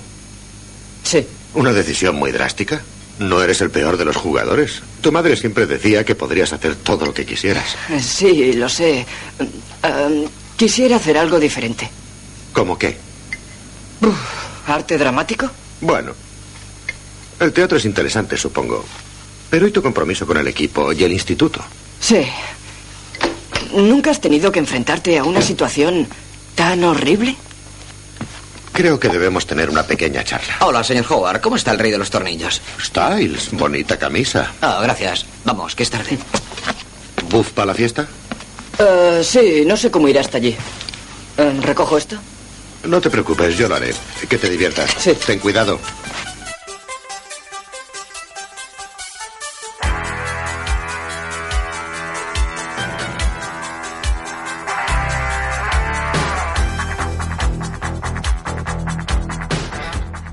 Oye, Hachi, tú dices que, que, que tú tuviste una conversación exactamente igual con tus padres que, que esta. Bueno, ¿Qué, eh, fue cuando, no sé, cuando te salió el pelo? el pelo. A mí me salió el pelo muy tarde. Sí. Eh, en, el, no, el caso es que. No, en el, en el trozo era más pequeño. ¿no? Eh, El que mandé. Era simplemente la parte en la que dice, oye, quiero probar algo distinto. Y el otro dice, algo distinto como que. "Mm, ¿Arte dramático? y efectivamente acabé estudiando arte dramático. Eh, lo que pasa Pero es que. jugaba al baloncesto, ¿no? Sí, jugaba al baloncesto en, allí en Mancha Real. eh, bueno, yo, yo al- en el, al oeste, en Filadelfia, que Sí, vivía, sin hacer mucho caso a la policía, jugaba al básquet, sin casarme demasiado. Y bueno, el caso es que... De portero, jugaba de portero, jugaba, jugaba de árbitro, recogía las toallas. No, me, jugaba- jugaba- me gustaba jugar al baloncesto ahí en las pistas de Mancha Real, aunque no era muy bueno. Eh, no, la, la conversación eh, con mi padre en su día, no recuerdo exactamente en qué año. Eh, antes estabais hablando del conflicto paterno-filial, Sí. ¿no? que eso también es muy clásico en el cine americano, sobre todo cuando el dichoso puto padre estadounidense no quiere ver el partido de béisbol del hijo. ¿Por qué no quiere verlo? No lo sabemos. Eh, es una regla. Eh, A lo mejor él no tiene nada que hacer, tiene la agenda libre, pero dice, no, soy, un padre americano, ¿cómo voy a ir a ver el, el partido No. de béisbol de mi hijo? Y la típica madre buenorra que es que no has ido al partido de tu hijo, es que estamos cabreados. Claro, y, y el otro hablando por el móvil, no está hablando con nadie, ¿no? Pero la, mu- la mujer tiene que coger el móvil y tirárselo por la ventana. Yo sé qué película de. Me recuerda, me recuerda a Jim Carrey, me recuerda a, Eh, a Robin Williams. a- yo qué sé. un Todos lo han hecho. Sí. En fin. No, me, eh, en mi caso el conflicto paterno-filial era un poquito más español, ¿no? Y entonces, en lugar de este padre tan guay de, de, de pelo en pecho que dice, bueno, el teatro es interesante, pues mira, mi padre creo que, creo que fue la única vez que, cuando yo le dije que quería estudiar arte dramático y cine, creo que fue la única vez en mi vida que le he visto llorar. Así que, ne- digamos que la... De alegría, ¿verdad? No, exactamente. No, la verdad es que... Sí, porque te ibas de casa, te iba a echar. No, hombre, pero claro, los padres eh, siempre quieren eh, que sus hijos no. eh, Tengo yo también mis propios conflictos con eso. Creo que en general los padres no quieren lo mejor para sus hijos o que sus hijos sean felices en un sentido estricto de la palabra. Lo que quieren es que sus hijos estén seguros. Es que no, no, no sufran accidentes y que, digamos, sea- estén, tengan un estilo de vida lo menor propenso posible a que le ocurra algo malo. Si eso les trae la felicidad o no, eso ya a ellos mm, les trae un poco sin cuidado. Pero claro, si un hijo les sale a unos padres, ¿qué te digo yo? Paracaidista, yo creo que, o algún deporte de riesgo así chungo, creo que es lo peor, ¿no? Porque en cualquier momento le pueden llamar por teléfono y decirle, oye, que no hemos encontrado a tu hijo ahí muerto, ¿no? Y en ese aspecto, a los padres lo que, lo que quieren para nosotros, pues es un puesto de funcionariado, lo que tú has dicho, Sí, en el sí, ayuntamiento, eh, nos dé la felicidad o no. Y entonces, ¿Y cómo concluyó entonces tu. aquella conversación. Aquella conversación. Bueno, pues eh, en un conflicto paterno-filial. Eh, y entonces, nada, pues yo acabé estudiando arte dramático, he seguido ejerciendo mi vocación cinematográfica y seguiré haciéndolo. Eh, he renunciado a ese puesto en el ayuntamiento, que por cierto tampoco anhelo. Y, y ese puesto de funcionariado al que nunca accederé ni, ni voy a hacer el menor esfuerzo por conseguirlo. Sí. Voy a invertir toda mi energía en hacer esa película de Streets of Rage que te he hablado al principio y de otras muchas para hacerle todos los homenajes a los 80 que, Eso está que se puede fenomenal. hacer. Oye, ¿vosotros habéis tenido algún conflicto parecido a este que sale en la película? Yo cuando le dije a mi padre que quería ser cura tampoco le sentó muy bien. Yo, yo casi que le dije de, Dijo algo de así pequeño. como prefiero Pues tú una, tienes una pinta repartida. Hostia, prefiero como una- va una- que para qué. una hija puta que un hijo cura, algo así dijo. Pero eh, No, pero la verdad es que sería un buen cura. por supuesto que sí. Sería un muy buen Ya, Te voy a bendecir, eh, ahí va. Ahí, ahí tienes. Venga, tú, siguiente. En nombre del Padre, del Hijo y del Espíritu Santo. Venga. En fin, señores, bueno, eh, la cuestión es que aquí ya la película nos presenta un poco el, dilema, aparte de que cada uno hemos sufrido en nuestra adolescencia este mismo tipo de dilema, alguna conversación drástica con, nuestro, Sí, con nuestros sí. padres que se repetirá por los siglos de, de los siglos, que tendremos ese tipo de conversaciones con nuestros hijos. Así y si es ley de vida y así siempre queremos lo mejor, lo peor para nuestros hijos, lo que sea, no sé. Pero el caso es que aquí la película lo representa con un chico normal y corriente que se convierte de repente en un hombre lobo en la herencia que le, que le, que le deja su, su padre. Pero ya le empieza aquí a presentar a dos personajes muy importantes. Uno, el padre, protagonizado por Michael J. Fox. ¿Eh? El pa- Uy, calla, el padre, el hijo y Peter Sa- es la misma persona. Calla. El hijo Jane- Michael J. Jane Fox. Hampton. El señor, el señor Scott, Michael J. Fox. ¿Qué sabemos de Michael J. Fox? Tenemos Superestrella de los 80. vuestra película favorita de este señor, su trayectoria, su situación Pues sabemos que empezó haciendo una serie el 80 que se llamaba Family Train, ¿no? Ujú. y, y después ya empezó a hacer películas como Y también otras series y, también. otra- y siguiendo series y, ¿Y, y cuándo, cuándo se, digamos, retiró por culpa de su él dijo de retirarse a partir del 2000 ya no hace ninguna película aparece en alguna serie 2000. alguna serie como Scrap aparece en el 2004 En y- Mars Attacks hizo una aparición. Mars esa Attacks, fue yo- la última que película esa que fue hizo la última aparición esa que- fue la que última tiene. película que hizo después en serie en, peli- en televisión sí ha hecho algún capítulo Mm. eh, Boston Legal y cosas así sí ha salido A mí hay algunas suyas que me, me Sí. traen muchos recuerdos de chico, como por ejemplo esta que creo que se llamaba Doc Hollywood, era, bueno, era Mm. divertidilla más o menos. Sí. Eh, siempre le ponía, a mí me gustaba que siempre le pusieran la misma voz de doblaje. Antes lo hemos comentado, tú lo has dicho a cámara cerrada, que el Sí. doblaje de los años 80 y 90 era maravilloso. Ahora Sí. está perdiendo bastante. Y yo nunca, casi nunca veo las películas en inglés. A mí me gusta verlas eh, dobladas, porque están dobladas de puta. un poquito de trivia de por qué es la J de qué es ¿lo sabéis? De Jay, como Porque creo que, no, creo que no, le- no le permitían su nombre original, estaba cogido para. sí sí para- hasta ibas bien bien Para. mm, vamos, su para- nombre original Para, para ponerse su nombre. el su nombre original es Michael Alvin Alvin Foss y, y quería llamarse Michael Foss pero ya había un actor veterano Ajá. entonces se puso la, la J por, por otro cantante famoso que le encantaba que era Michael Jackson Michael Jackson. Ah, entonces esa J es Jackson Efectivamente. Bueno, hay una película suya que me gusta mucho, eh, que es la de Corazones de Hierro, ¿no? Corazones de Hierro, Que sí. es una de guerra con Sean Penn. Sí. Esa me- película me, me impactó bastante. Sí, que Michael J. Fox es un ídolo, un símbolo de los 80. Oye, del último que hizo, del último que hizo fue doblaje de Stuart Little. sí también Y y, el- Atlantis también Y en el 2013 mm, protagonizó The Michael J. Fox Show, sí que hace de presentador de noticias, que un presentador que renuncia a su carrera tras ser diagnosticado de Parkinson, es decir, un poco Mm, Retro. Su- sí. Mm, Y bueno, sabéis que hace poco junto con Coldplay volvió a interpretar el famoso eh, la famosa canción de regreso, eh, efectivamente. Hay por ahí un vídeo en YouTube eh, muy chulo que se le ve, bueno, que le cuesta un poco de trabajo y tal, pero pero oh, Hombre, chulo. está muy bien. ahora es que está muy de- está un poco, se puso un poco de moda a raíz de, la, De- la película tan chula que hizo. Jean-Claude Van Damme sobre sí mismo, hacer ese tipo de cosas, eh, Claro. hacerse homenajes a uno mismo e interpretarse a uno mismo. Pero fue Jean-Claude Van Damme el que se lo inventó. eso, este. Y, eh, una- por cierto, la primera película que vi yo, o sea, la, la, Sí. la película más antigua que yo he visto de Michael J. Fox no fue esta, sino una que se llama Curso de 1984. En el, en el 84 que hace de, de, de músico, de nerd. Sí, hace, del nerd, sí. hace, de, hace de hace de músico. Mar- de Marty Prince de los Simpsons un poco.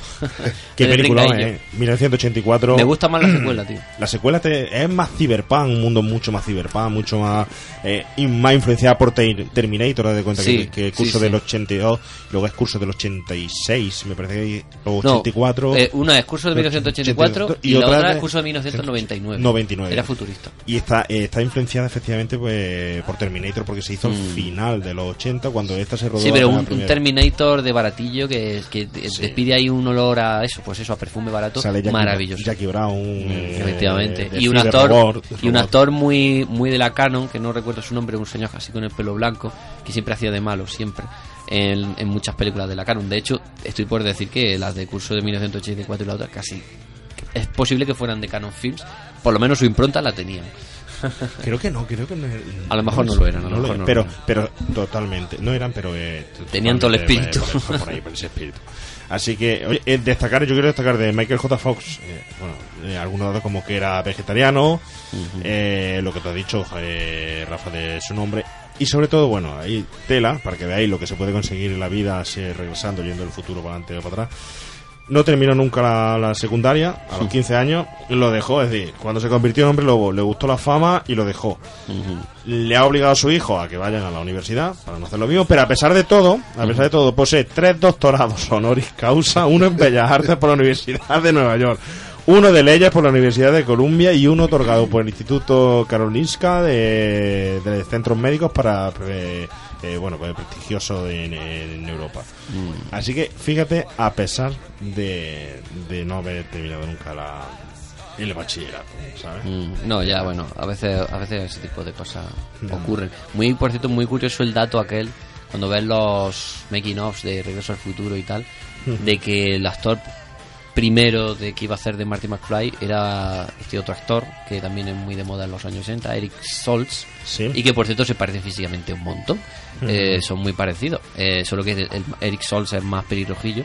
Y este pues se tuvo que conformar con otras películas, fue apartado del proyecto, la verdad es que el pobre tiene que estar pero también ha triunfado a su manera, ¿no? Hizo Máscara, salió en Pulp Fiction, también salió en, no sé, salió en muchas, en muchas películas ese hombre, pero en principio no iba a ser él, es curioso. Y para la serie que hizo tampoco iba a ser él, nunca ha sido el primer plato. Vaya. Nunca ha sido el primer plato. Iba a ser- El Alex Keaton. Ah, bueno, había otro por ahí. Sí, sí, sí, sí. Pero en fin, fíjate, y para el padre, eh, Rafa, el padre, este señor, ¿qué sabemos de, del padre? Del De señor James James Hampton. Hampton. Sí. Bueno, en un principio iba a a encarnar el papel del entrenador. Sí. Y lo pusieron al final de padre. Pero él- Oye, está muy transformado hoy. Tiene, se te está poniendo la habla de adulto, ya, de, sí, sí. de persona mayor. Está... Eh, la voz de Barry White, venga, chico. Oh. Como el, eres del, el negro de South Park. En fin, señor de James Hampton. Ese, actor yo lo he visto muy poco, muy poco. Sí, ha hecho muy poquitas cosas. Bueno, sigue que- actuando, sigue actuando. Sigue actuando. Eh, Apareció con 49 años en esta película. Eh, repitió luego el personaje en Teen Wolf, en la secuela que hubo después. ¿eh? Por cierto, Sí. eh, no he visto nada de primo, de nada la- de lo del legado de Teen Wolf, lo he visto porque la segunda parte nunca la llegué a ver, aunque seguramente sería carne de videoclub también. Eh, Sí, totalmente. No la no la toqué, esa es la verdad. Eh, y tampoco la echaron mucho en la tele, porque no y luego la serie de dibujos la vi, vi algunos capítulos de cuando era chico, tampoco me dejaron un gran recuerdo. Y ahora ese esa serie nueva ni la Ahora, No, yo no después habla- nada. hablaremos que Javi nos habrá traído. Y, y la, sí, la serie increíble, la serie de dibujo animado que también supongo que Javi la habrá traído. Sí. En fin. ¿Qué te parece si pasamos a la siguiente escena y Adelante. seguimos escuchando Por favor, esta película? Venga. procede. Buenas noches.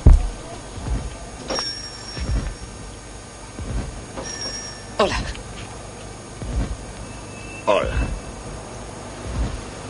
Quiero un barril de cerveza, por favor. No me digas.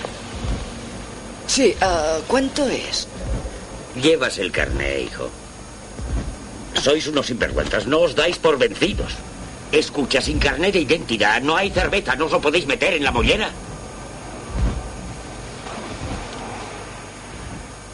Deme un barril de cerveza.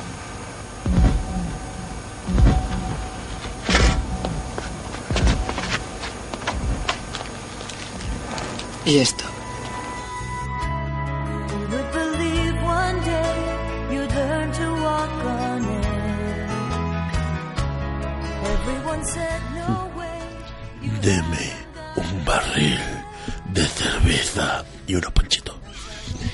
Un barril de cerveza.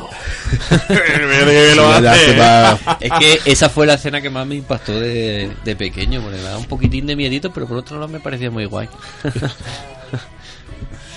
La verdad es que, bueno, ¿quién no le han prohibido alguna vez comprar, no un barril de cerveza, pero un litro, un litro ancho? Oh, sí, ¿no? Yo es que me aficioné al al alcohol ya tardíamente, pero alguna vez ya con incluso 23, 24 años me empecé el carnet. Sí, ¿no? Sí, se ve que tenía, no a lo mejor hechuras de niño, pero sí a lo mejor estaba hablando de chorradas, tipo, eh chicos, ¿habéis mm, visto eh, qué juego más chulo por la PlayStation? A lo mejor dijo alguien, uy, este es, mm, este es un niño de estos, voy a Ujú. pedir, que han crecido mucho, voy a pedirle el carnet. Pero lo que es peculiar aquí, ¿verdad? Es, eh, bueno, mm, cómo empiezan a meter ya el tema este de, de la fiesta. Mm. Eh, un fiestón, que han organi- organizado un fiestón y, y van en coche, que me- siempre me ha resultado muy curioso, con 16 años van en coche, van Sí, conduciendo, puede conducir en América con 16. Pero pero no puede no pueden retirar un, 21. un barril de, de- de cerveza. Claro, porque es, es mucho más peligroso beberse una cerveza que conducir un eh, vehículo de varias toneladas con que puedes matar a varias personas. Pero, pero lo, lo gracioso de esto es que, que, bueno, luego se, mm, cuando van a pedir el barril, el tendero ya se lo huele, como está súper simpático, la escena es buenísima, súper- con Sí, la sí. gente que entra, y de repente cambia el tono, ¿no? Cambia totalmente como dice, ya está, ya otra vez pesado este. y luego se van quien no lo ha pasado, eh, oye, que yo he comprado, he comprado la cerveza, he, he conseguido comprar el licor, esto, lo otro, y llega allí y dice, bueno, pues déjalo allí junto con el que Dice, hay, si, ¿eh?". si se abre, me lo lleva. no Sí, se bebe, se lo lleva. Pero es que en Estados Unidos en general todos lo hacen como, como a lo grande, ¿no? Eh, Sí, sí. Porque aquí cada uno habla, a lo mejor si ahí hay una fiesta, pues Mm. bueno, compras un litro por diferencia, a lo mejor pues dices, venga, voy a comprar un par de litros y aparte, por lo que tú has dicho, unos panchitos y unos doritos. Sí. No, no, allí comprar un pedazo de barril. Cojones, ¿cuánto bebéis, no? Aquí sí habrá que me gustaría a mí destacar aquí la figura del, del amigo, porque la figura del A amigo creo que es mítica. mítica, impecable. Todos hemos tenido algún amigo mm, follonero Sí. de eso. Nervioso, o nos- un nervioso. O nosotros hemos sido ese amigo de alguien No, yo no. que lo hemos metido en follones. Tú no, siempre hemos, no, yo he sido de los que han tenido amigos así. Sí. Tú, Yo a veces he sido el amigo follonero. Sí. Sí, era.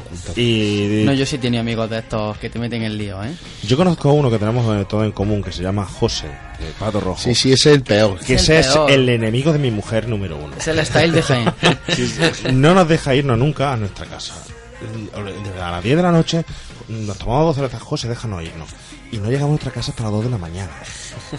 es im- imposible. Claro, pero tenéis que decirlo a las 10 porque si no lo dijerais os iríais a las 6. Efectivamente, efectivamente, es imposible, no nos deja, mm, nos llena las cervezas directamente, no nos deja. Y no Pero dice bueno, cuánto. ¿Cuánto bebemos? Pues no, no lo dice. No lo dice, nada. Pues, destacar aquí el amigo. E- Ese, ese me gustaría comentar algo de. Se llama Styles, ¿verdad? Sí. Eh, eso, eso es un personaje tipo que en el cine teen americano eh, siempre ha existido y siempre le han puesto un nombre distinto y un actor distinto, pero es el- siempre el mismo personaje. Me parece que en Madre la Americana lo encarnaba eh, John Belushi. Sí. Era el, el nervioso, por decirlo así, ¿no? sí, sí, Ferris sí. Bueller. Eh, Fer- eh, Ferris. Bueller, efectivamente, era el, repelente Ferris. Es curioso porque Ferris Bueller eh, era el que le daba protagonismo y normalmente el protagonista suele ser el buenecico. No, esta vez no. En esa, en esa película le hacen un homenaje al, al follonero.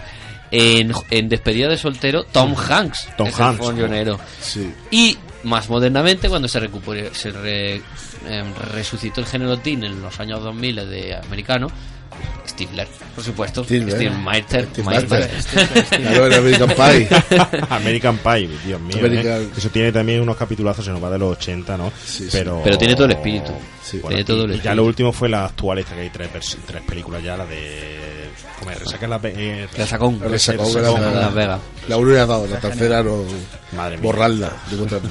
La una está bien. Perso- personaje típico es lo que dice, es súper súper curioso. Mm. Pero bueno, de este señor, Jerry Levine, en destacar eh, que participó también luego en otras películas como Águila de Acero. No han tenido mucha trayectoria luego después los actores que han participado en es que esa es la historia, que fuera de Marty McFly... Sí hay, y quien, quien menos podéis imaginar, y lo hay, ¿no? Sí, Pero- sí, hay uno que sí muy importante. Don Sabat. Sí. Que es el que más, porque que hace de Brad en esta película, que ha hecho la serie de Mujeres Desesperadas haciendo de Tom. Pero- Y también hizo. Eh, ¿Cómo era? Melrose Place. Melrose Place. Pero, Place, ¿qué- ese ¿Qué era personaje to- hacía en, en la película de... Brad, el que jugaba bien al baloncesto. El Ah, único. el, el capitán del equipo. Don así. era. Y después, claro, Tom, eh, Mujeres Ujú. Desesperadas, que es tan importante. ¿no? Vale, vale, sí, sí. Pues volviendo a Jerry, eh, decir que, bueno, participó en Águila de Acero. Nació el 4 de julio, que son dos películas totalmente ochenterísimas, ¿eh? Sí, sí. Actualmente trabaja director de televisión en producciones como Yo y el Mundo o Todo el Mundo odia a Chris. Ajá. Y sí me gustaría destacar que me parece de esta, de esta película que sobre todo lo que nos llena es el doblaje de este actor, que es que, que lo clava, lo, lo, Sí. lo borda, lo hace Muy divinamente, divinamente bien. Y bueno, Pues Cuando lo escuchábamos en otros personajes decíamos, ah, mira, tiene la voz de Marty McFly. Porque es que... O de Style en este caso. Muy... Y bueno, una- un doblaje que me encanta es el del director de- del teatro. Sí. Me pues- encanta esa voz. Lobo, López, Lobo. Ah, el director, yo creo que decía el... El director de la obra de teatro. El director de la obra de teatro. Me bueno. encanta esa voz que, Sí, que el día de su esa voz es muy ochentera también. Es que esta película lo que tiene es que, que respeta muchísimo el doblaje eh, original. Por, por ejemplo, Scott está doblado por el gran Jordi Pons, que es también el, el actor de doblaje de, de Kirk Cameron. Sí, Eh, y es una pedazo de voz. Pero sobre todo la voz que, que, que, no sé, que te recuerda, que, que es característica desde el personaje, que es desde el amigo de Rupert, es el señor eh, Joan Pera. Y bueno, lo conoceréis por voces que no sé si habéis caído o no, pero es Woody Allen. Es la voz de, Claro, de- de Woody Allen, Woody sí, sí. Allen. La, la Woody Allen la nueva, la antigua Sí. era otra. Y, y bueno, otra voz mitiquísima, el padre, el padre de Scott, Camilo El, el de, Ant- el de Anthony Hopkins, por supuesto. Anthony Hopkins y Harrison Ford. Sí. Que el- lo que le hace, no sé si vosotros veis o no, las películas del 80, lo que le hace la magia es muchas veces el doblaje. Totalmente. Y es igual que veíamos esas películas de Disney dobladas en latino, que o Scooby-Doo doblado que te recuerdan tantísimo, es el doblaje. El doblaje. De hecho, eh, tan, tanta, digamos, inmersión que haremos cuando uno ve de nuevo, pues, ¿qué te digo yo? Eh, el libro de la selva o la sirenita o la cenicienta. eh, uno quiere acordarse de, cuan- de esa sensación que tenía cuando lo veía de pequeño. Entonces no la quiere ver con el doblaje nuevo, la quiere ver con el doblaje latino antiguo, como debe ser. Y bueno, cuando, un, cuando yo veo una película clásica de los Ujú. 80 o 90 con doblajes nuevos por temas de versiones extendidas y de edición en DVD, me da un cabreo que no lo podéis ni imaginar. Cuando vi el nuevo doblaje de Robin Hood, Príncipe de los Ladrones, quise matar. Cuando vi el nuevo de Scarface, igual. Incluso el padrino me parece que lo han redoblado. Y Superman. Para estrangular y, y- y- y no dejar de apretar hasta que se ponga morado. vamos. Totalmente. Totalmente. Ho- horrible, horrible. Totalmente de acuerdo contigo. Oye, vamos a pasar a la siguiente escena y seguimos escuchando la película. Por supuesto. ¡Para un momento! ¿No van juntos? Sí que van. ¿Y tú cómo lo sabes? Al salir de clase oí cómo Mick quedaba con ella para ir a buscarla a su casa. Eso es mentira. Es verdad. No van juntos. Sí van. No van juntos. Tú también Luis, estás loco. ¿estoy Luis? Luis, lleva mi coche. Aún no tengo carnet de conducir. Vamos, llévalo. Oye, Styles, no creo que esto sea una buena idea. Vamos a la fiesta. Hagamos surfing. Ve delante de nosotros. No demasiado cerca. ¿Qué vas a hacer? Luis, haz lo que te he dicho. ¿Crees? Bien, escucha, voy a ir despacio. Sí, sí, sí, sí. Oye, no te preocupes por nada. Lo tengo todo bajo control. Tú haz tu trabajo y yo haré lo mío. ¡Cobabunga! Ten cuidado. If everybody had a nose across the USA, then everybody'd be served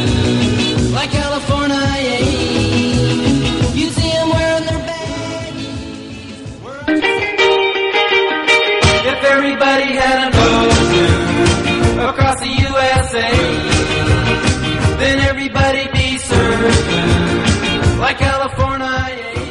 Bueno, pues estamos los, los cuatro tiparracos aquí en lo alto de la mesa haciendo ahora mismo surfing.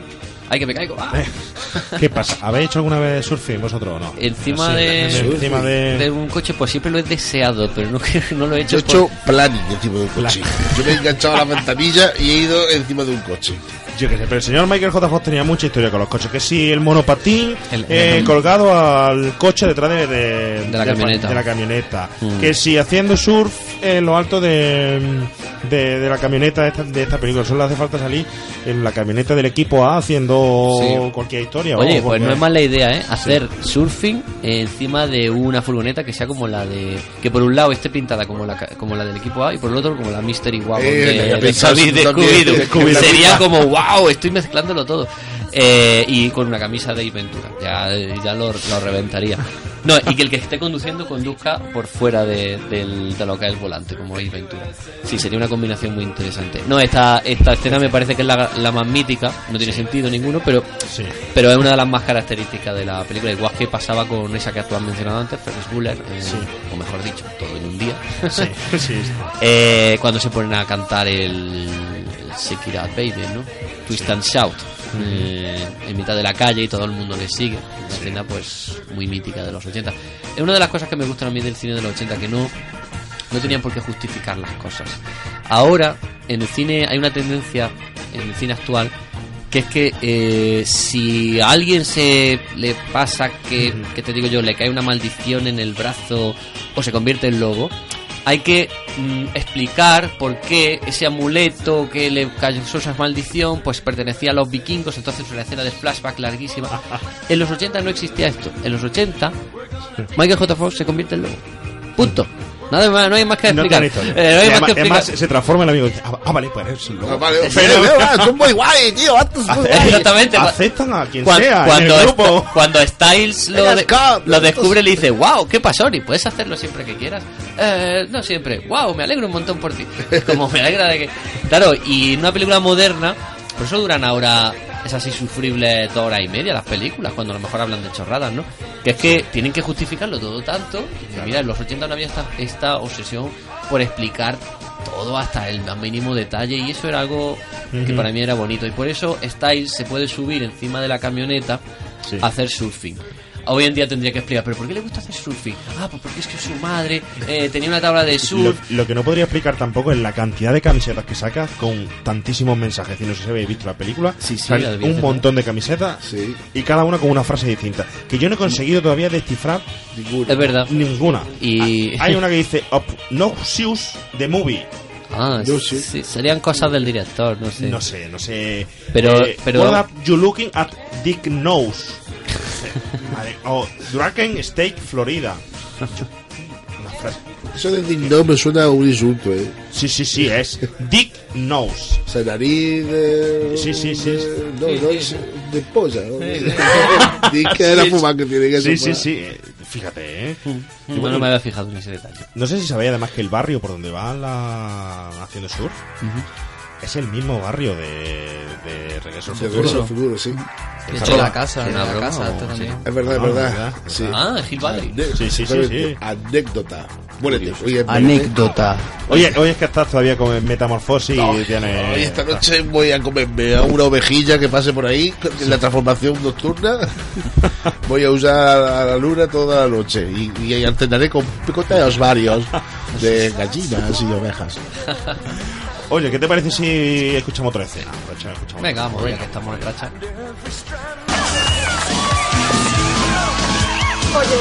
¡Buf, aquí tienes al pequeño Howard! No creo que sea muy buena idea. No te preocupes, colega, te gustará, es el gran premio. Va, va, va, va, va, va. Dos minutos. Se permite todo y no nos defraudéis.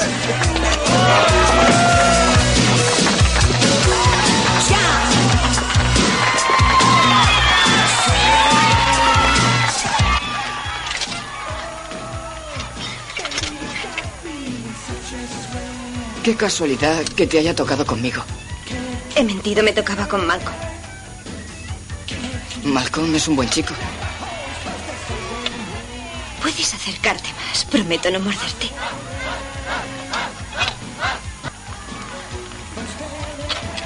¿No te estás poniendo un poco bestia? ¡Eh! ¡Las uñas!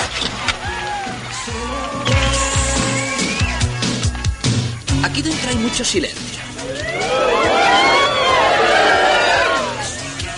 ¿Creéis que se ha muerto? ¿Mm? Solo hay un medio de averiguarlo.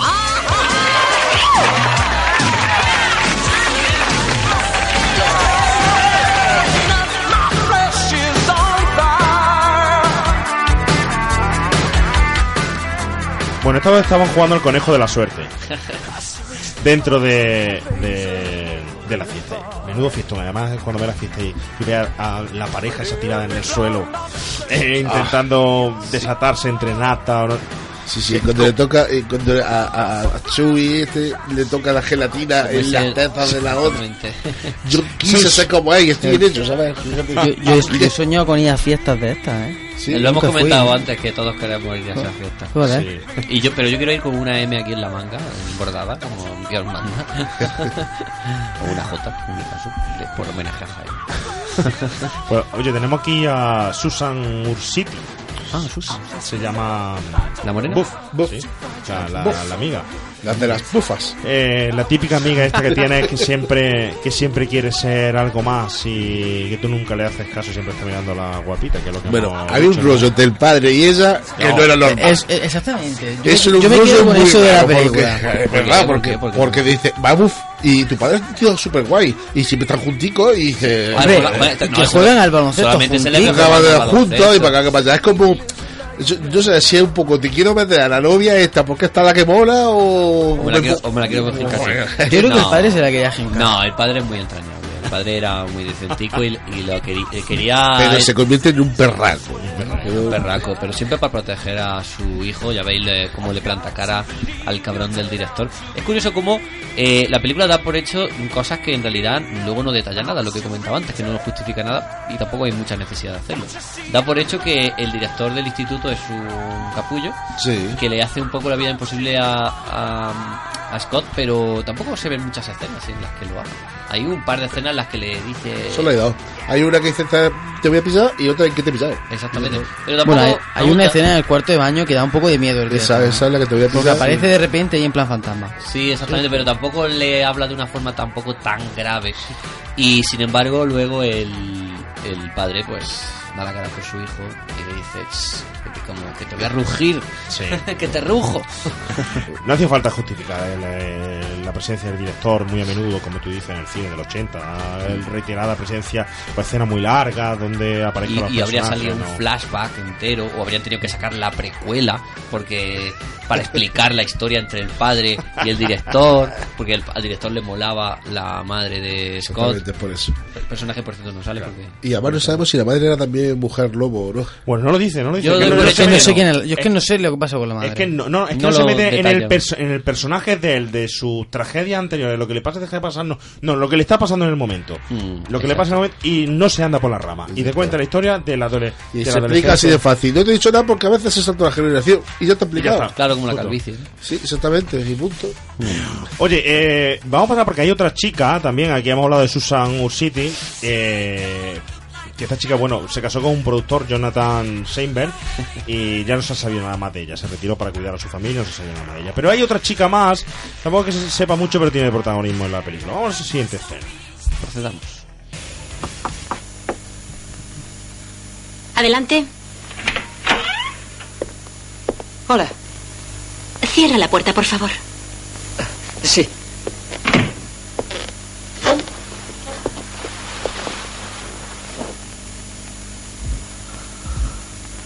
Tranquilo. En el teatro todos somos una gran familia. Sí. ¿Qué le ha pasado al lobo? Puedes convertirte y volver a tu estado normal siempre que quieras.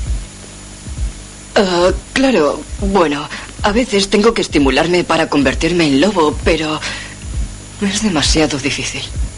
¿Y en qué piensas para estimularte? En diferentes cosas. Los lobos no tienen que ser tímidos. Pamela, ¿qué estás haciendo? Ah, eres una bestia.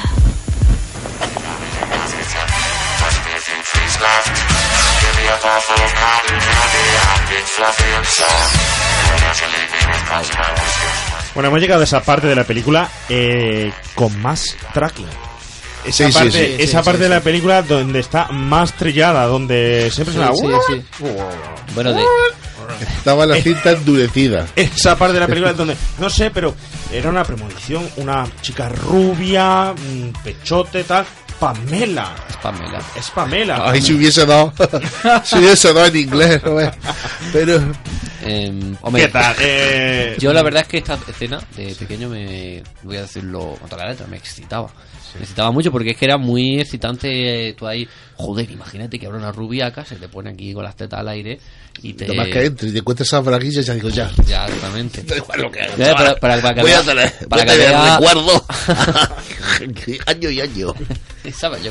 No, el caso es que yo, en mi imaginación adulterada por, por el tiempo, eh, yo creía que se le veían las tetas. Luego, cuando la la vi el otro día, dije, ah, no, no se le ve. No, no, se le veía un cachillo. Claro, pero yo pensaba que se le veían de Una frente. burbilla ahí, gracias. Y se ve que lo mezclé con alguna otra imagen.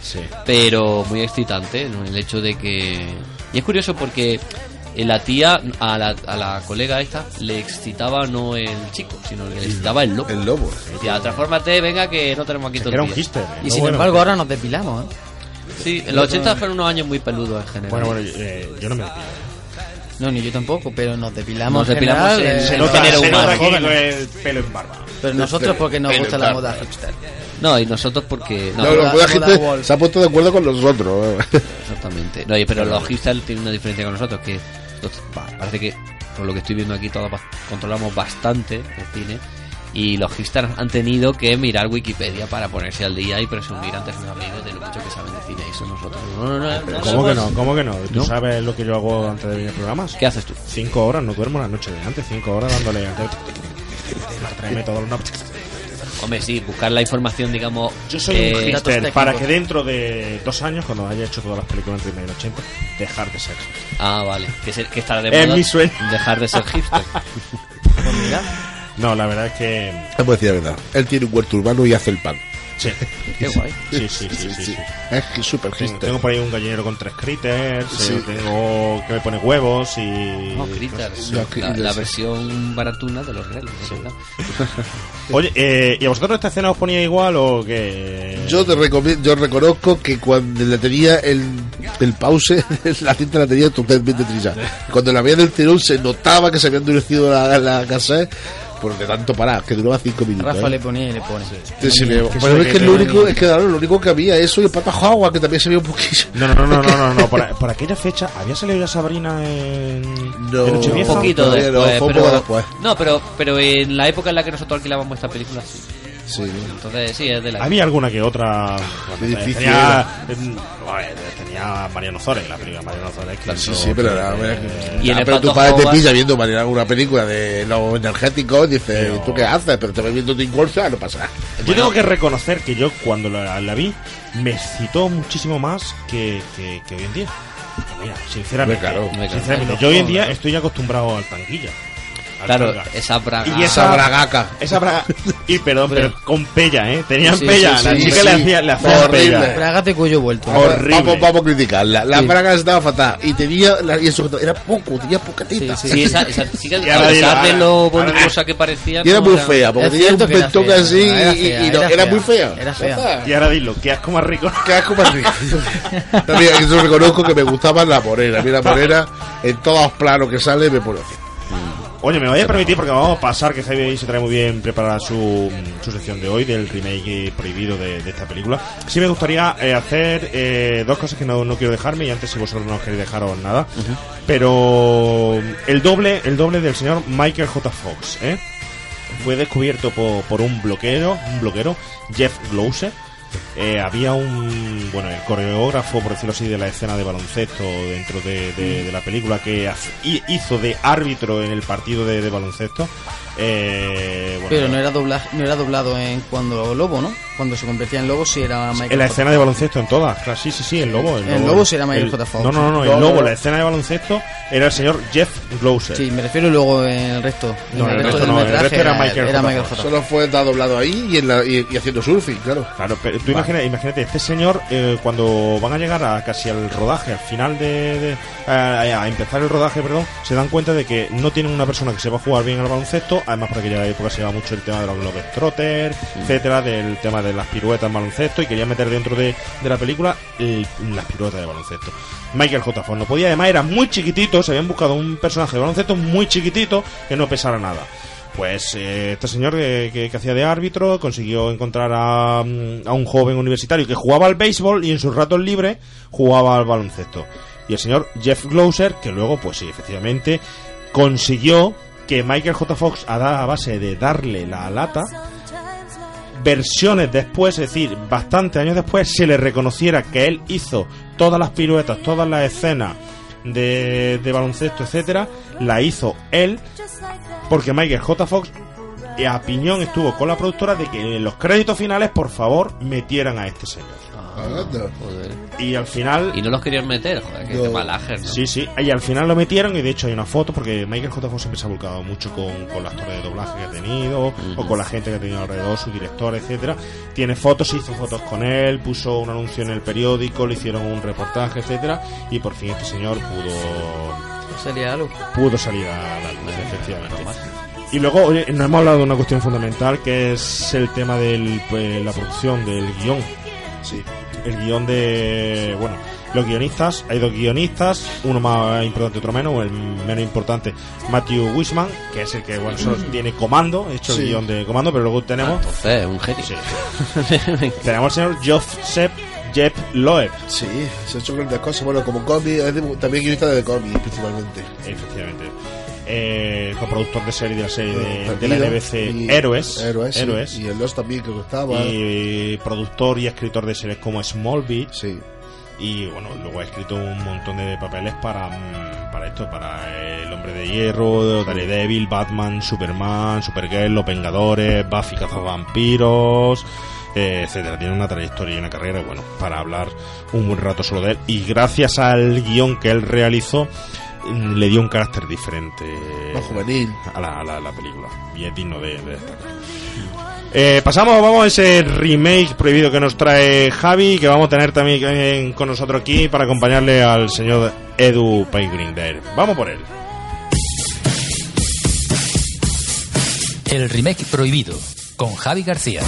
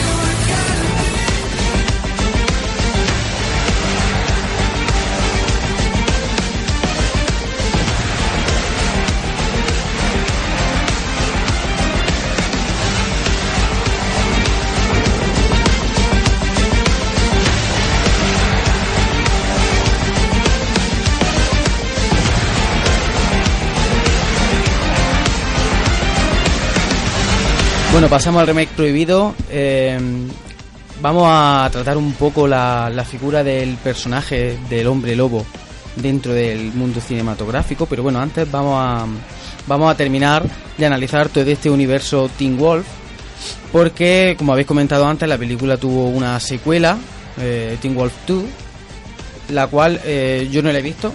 Tú no, yo. ¿Tú lo has visto? No, que sí. ¿O sí, yo? Jason Bateman es el protagonista. Y sí, sí, la vimos en su día.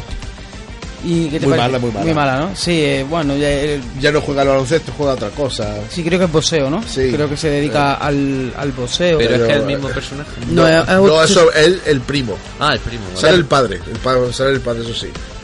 La película es una, es una revisión, más bien. más- Sí. Es como un, un- un remake al año siguiente o a los dos años. un par de años, sí. Es como un remake, ¿no? Y bueno, lo- pues, por lo poco que me he documentado, pues bueno, sí, una película que no tuvo mucho éxito en, en taquilla por ser bastante aburrida y tal. Pero yo sí quería de- destacar algo que no hemos comentado antes, que habéis dicho. Sí. A mí sí me parece, a mí sí me parece correcto como, eh, por ejemplo, en el caso de Michael J. Fox, cuando se convierte en lobo, a mí me parece un buen lobo. Aunque parezca un, aunque parezca un, vale, hoy, hoy por hoy lo vemos como un Hombre, disfraz, se nota, se nota como un disfraz, pero para ser los años 80, me No, parece que tío, estaba bastante bien. no, currado. el, el lobo está muy bien hecho, pero no es un lobo. Es un mono con la naranja de punta. y Es un, chu- es un chihuahua extraño. Yo- y un chihuahua, una mezcla ahí de chihuahua y, y- Yo no sé qué le Pero bien hecho está. O sea, no es, no es la idea que tenemos nosotros, hombre lobo, pero, pero está bien pero hecho, ¿eh? Hecho, sí. parece que- vamos, no me resulta. Me resulta, se nota que es artificial, pero está currado. Oye, ¿y qué le parecerá al señor Paygrinder? Que creo que lo tenemos por ahí. Edu, buenas tardes. Muy buenas, señores. ¿Qué ¿Cómo tal? estamos? Oye, bien, ¿has llegado bien de tu clase de, de conducir ya? Sí, sí, estoy de una pieza. que No, tampoco he asesinado a nadie. Ni ha, bien, hecho, ni ha hecho surf por lo alto del capot de la autoescuela. Eso sería una pasada. No, ¿eh? no, me han de- no me han dejado, no me han dejado. Eso sí, he escuchado la versión de, del Surfing USA por los Blink Guardian. Ah, un grupo de heavy sí. metal que también hace la versión del Surfing USA. Ajá. Oye, ¿a ti te pareció un buen lobo o qué? ¿Tú qué sabes de eso de hombre lobo? Michael J. Fox, a, a mí, bueno, a ver, es que yo quería decir, o sea, eh, si buscas en el diccionario la palabra molar, Sí. aparece una foto de Michael J. Fox ahí, porque en ese mismo año ser eh, Teen Wolf y Marty McFly, o sea, es que no se puede molar más. Sea, es, que es que, cierto. y punto, ¿sabes? Sí, sí, o sea, sí, De- y que le quite, y que le quiten lo bailado a Michael J. Fox nunca mejor dicho, Pues ¿sabes? sí, pues sí. Sí, bueno, la verdad hay una de- anécdota, que no he dicho muy poco, Anécdota. anécdota. Hoy se dice muérete. Pues sí, también con lo de en la productora, como se estrenaron prácticamente a la vez, la distribuidora aprovecharon y le cambiaron los nombres a las películas y por ejemplo en Brasil se llama Chico del Futuro, la película Teen Wolf. para hacer, para hacer menci- mención a, a la de Regreso al Futuro. Y en Italia, que se llama Quiero ganar, no se llama Scott, se llama Marty. Marty, sí. Para, para seguir chupando de- del tirón Del de, bote de de Regreso al Futuro. Sí. Sí.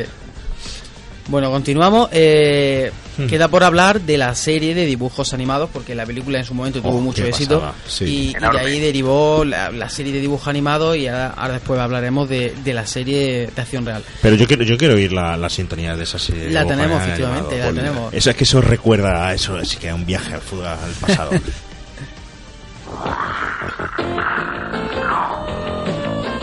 Me moriré si alguien me ve así.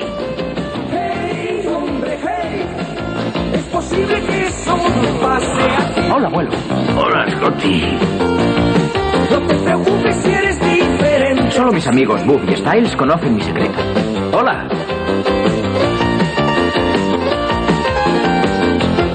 Me crece el pelo, mis dientes pinchan.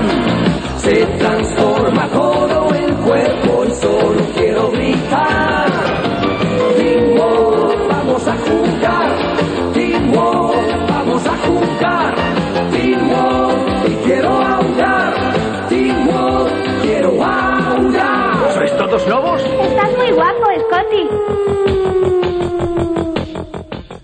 Bueno, aquí se ve que en la serie, eh, eso de que solamente su amigo Style y su amiga Buff conocen que es un lobo, eh, la serie estará metida ahí un poco en mitad de la película, no sé. la serie era una pasada. La serie estaba. Yo la recuerdo de verla de chico y, y la verdad que me, no estaba mal, ¿no? Me, Sí, me chula. entretenía. Estaba Se chula. repetía mucho siempre cuando se transformaba. Eso era. Sí, ya era un cliché, ¿verdad, Hachi? Ya se, Sí. se hacía, Claro, pero... eh, pero bueno, hombre, mejor que otras series americanas que salieron Sí. casi poco después, que sí, Capitán Planeta y cosas de esas. Eh, Oye, también tenía su gusto Rinieve, Capitán Planeta. Capitán Planeta mola a nivel nostálgico, es decir, a ver imágenes sueltas, pero ver capítulos enteros de Capitán Planeta no te lo recomiendo. Eh, Oh, y, cuando, y cuando se jugaba en el patio del colegio a, a Capitán Planeta, nadie quería ser corazón, ¿eh? No, hombre, claro, normal. Podían tildar de, en fin, ya sabemos. Pero, pero sí, los de Teen Wolf estaban bien. Porque es que eh, aquella época creo que lo echaban, lo- no lo repusieron mucho. Lo, eso echaron en su día, pero no lo, no se lo han vuelto a echar. Yo la verdad es que hace mucho, muchos años que no la veo. ¿eh? Hace- yo sé, la recuerdo de chico, pero no recuerdo que la hayan después vuelto a reponer. Nada, nunca. Bueno, y seguimos con la serie de acción real, Teen Wolf, la cual tengo que decir que me parece una pasada. Ahí estamos. Me parece una Hemos pasada. llegado a lo Y- que. Porque yo quería hablar de la serie. Dale, dale, ahí- dale un poquillo ahí a la sintonía porque es flipante.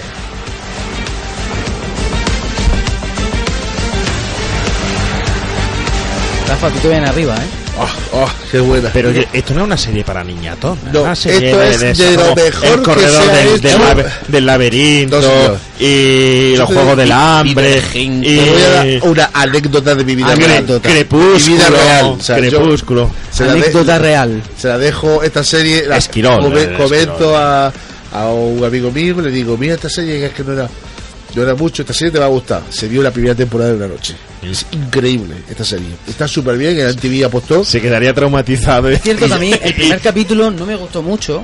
Porque cuando la vi me pareció una serie de en plan de, de nena, ¿eh? Una, una serie para nana. De Para 15 nada, vamos. De super pop, embargo, una serie de sí, sí, super una pop, serie para super nada, pop, una serie además de hecho, han, han- da- en terror, la serie, pero con toques, o sea, aquí Styles es mucho mejor que el Styles de la película. Bueno, es que aquí Style es el mejor, el de, la mejor de la el serie. mejor de la serie. ¿Sabes? Porque en realidad es su es que el style de la película no es correcto. Hmm. Porque ese tío es una boca cojonera y las bocas cojoneras no caen bien. Entonces, claro, no es lógico que sea que ese personaje sea tan famoso o sea, en la película, como que organiza fiestas y eso no es normal. O sea, él- o sea, esos son unos poquitos los friki, como en la serie se ve, que son un poquito los friki. Y, claro, aquí en la serie, pues un Style que es súper inteligente, que su padre es el, es el, es el y que van investigando el caso mientras que bueno en el primer episodio pues tiene la mala suerte de que a Scott le muerde un hombre lobo y, y quien averigua lo que está pasando bueno, Pero eso no eran los, que vamp- aquí pero eso no origen. los, los vampiros los que mordían. no, los hombres lobo te transforman por, desde toda la vida te- si te muerde un hombre lobo te transforma te transforma O sea, en que te hombre coma, lobo. claro. Casi todas las criaturas así fantásticas, en el momento que te muerde te conviertes en ella, ¿no? Porque los Sí, sí. Nazgûl, los zombies, La araña los de vampiros, Spiderman. las arañas y los hombres lobo. Sí, eh, Edu, ¿eso, ¿eso es verdad tú que sabes esto de hombre lobo o, o se la acaban de inventar esta gentuza? ¿Cómo, cómo, perdona? Que digo que si esto es verdad, que si te muerde un hombre lobo o, O cualquier otra o criatura. cualquier criatura te convierte en eso o eso se lo han inventado esto. Hombre, sí, si te, si te, araña, si te araña un hombre lobo y sobrevives, eh, te conviertes en hombre lobo. En la siguiente luna llena. Exacto. Y Mira, sobrevives, ¿no? Sin, ir- sin ir, sin ir más lejos, eh, un hombre lobo americano en Londres. Eso, exactamente. Pero- Bueno, eh, de hecho, mu- mucho, puede haber confusión porque imagínate que te araña y todavía queda una poquilla de luna llena. Entonces le tienes que preguntar, eh, oye, ¿ya cuenta? Y dice, no, bueno, ya, ya la siguiente. Ya la ya, siguiente. ya la Ya la siguiente. A mí, mi- a mí mi perra me mordió cuando era joven y no levantó cabeza. Tú te había tumbado, muy perro, muy perro. Es como firmar un contrato laboral, ¿sabes? Un viernes, porque el lunes empieza y ya está. Sí, ¿sabes? sí, así va. Vale, así va. se, se mira así, ¿no? Pero te pagan el fin de semana o no te lo pagan. Eso me parece ya que no está, no está remunerado, eso, ¿eh? Bueno, a mí, de hecho, una vez me, me arañó una, una mujer y, me dijo, y me dice, y me dice, ¿te he hecho daño? Y, dice, y le digo yo, ah, no sé, tú sabrás. Yo lo igual sí, me, eso de transformarse es, es auténtico. Eso es peor que un, Ah, no sé, eso es peor que un hombre lobo, sí. Bueno, Javi, sí. Bueno, sí. vamos a pasar a, a una segunda parte de, de la sección y vamos a ver cómo se ha tratado el personaje de- del hombre lobo eh, en diferentes películas que me han parecido eh, interesantes, ¿no? Por ejemplo, eh, la, la saga de películas un, lobe- un hombre lobo americano en Londres y en París. Grande, grande. A mí, a mí me parece, estoy de acuerdo con, con Edu, como hablábamos el otro día, que es verdad que la segunda parte me pareció mucho más floja. Sí, sí, por Y la Me primera pasa, me, me pareció pasa. una pasada. Pero las dos están muy bien. ¿Sí? Sí. A mí me solo, por la escena de la transformación de la primera, Sí, de la de... Sí, eh, la primera es espectacular. guau. increíble. Es genial. Y, dices- y me pasó lo mismo que un poco con, con la serie, que es, cuando ves la película dices, esto es un, todo un rollo de empatía. No. Pero no, luego efectivamente... Que ya el hombre lobo hay que, hay que verle un poco más, porque al principio, después que las películas del hombre lobo no tardan un poco en arrancar. Sí, sí, sí, sí. Entonces tienes que darle un poquito de tiempo. Sí, yo, es que, hombre, yo es que no soy muy de hombre lobo. lo tengo Yo que tampoco, pero reconozco que hace poco vi la famosa Hombre Lobo de, de la Universal. Me encantó. Eh, De Lon, del Lon Chaney. de Lon Chaney. Esa me parece Sí. maravillosa. Que, Sí, es de, todas las películas así de los monstruos, que si la momia, Frankenstein, Drácula, mi favorita es El Hombre Lobo. Me parece genial. Ajá. Y Edu, ¿tú qué opinas de, de este tema de los hombres lobo? ¿Qué opinas de estas dos películas que ha dicho Javi?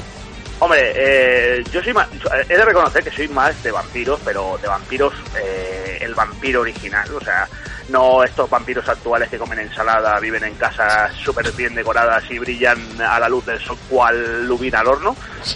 Pero, eh, las, hombre, eh, acaba, eh, acaba de dar un referente eh, eh, mitiquísimo en cuanto a cine de, hombres lobo en los, 80, en los 80, que es, un hombre lobo americano en Londres, revolucionó el cine de, de, de- de Hombres Lobo en, en los 80. Creo recordar que era de lo- del año 81. Sí. Ajá. Luego ya vinieron más mm, otras películas mm, también muy buenas, otras Sí. más malillas, pero sobre todo hay una que tiene Javi ahí apuntada seguro, que, que también es muy grande y también es de los 80. Y que la vi el otro día. ¿Cuál? Aullidos. Aullidos. Pues repite el, el director de, de Teen Wolf también sabe el aullido. ¿Sí? Los actores, sí. A mí, a mí Aullidos no me gusta. ¿No? No. A mí sí me pareció, el otro día la pude ver por primera vez y me pareció una, una gran película. Y bueno, y dio lugar a muchas secuelas de esas Sí. flojuchas, Sí. ¿verdad? Creo que creo que cuatro y a, y a cada cual peor, ¿eh? Ajá. Claro, claro.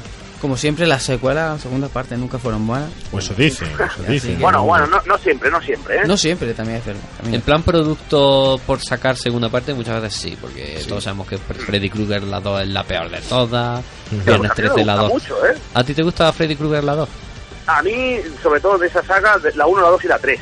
Y la 2 es la más maltratada y no, no me desagrada, ¿eh? Bueno, bueno. y bueno, y en compañía de lobos, no olvidéis. En compañía de lobos. Uh, qué buena, qué Por buena. ejemplo, otra, es el ot- Creep Show. otro título que me he traído, otro título que me he traído recomendado por Rafa, El Hombre Lobo de 2010 Ah, de sí. Joe Johnston.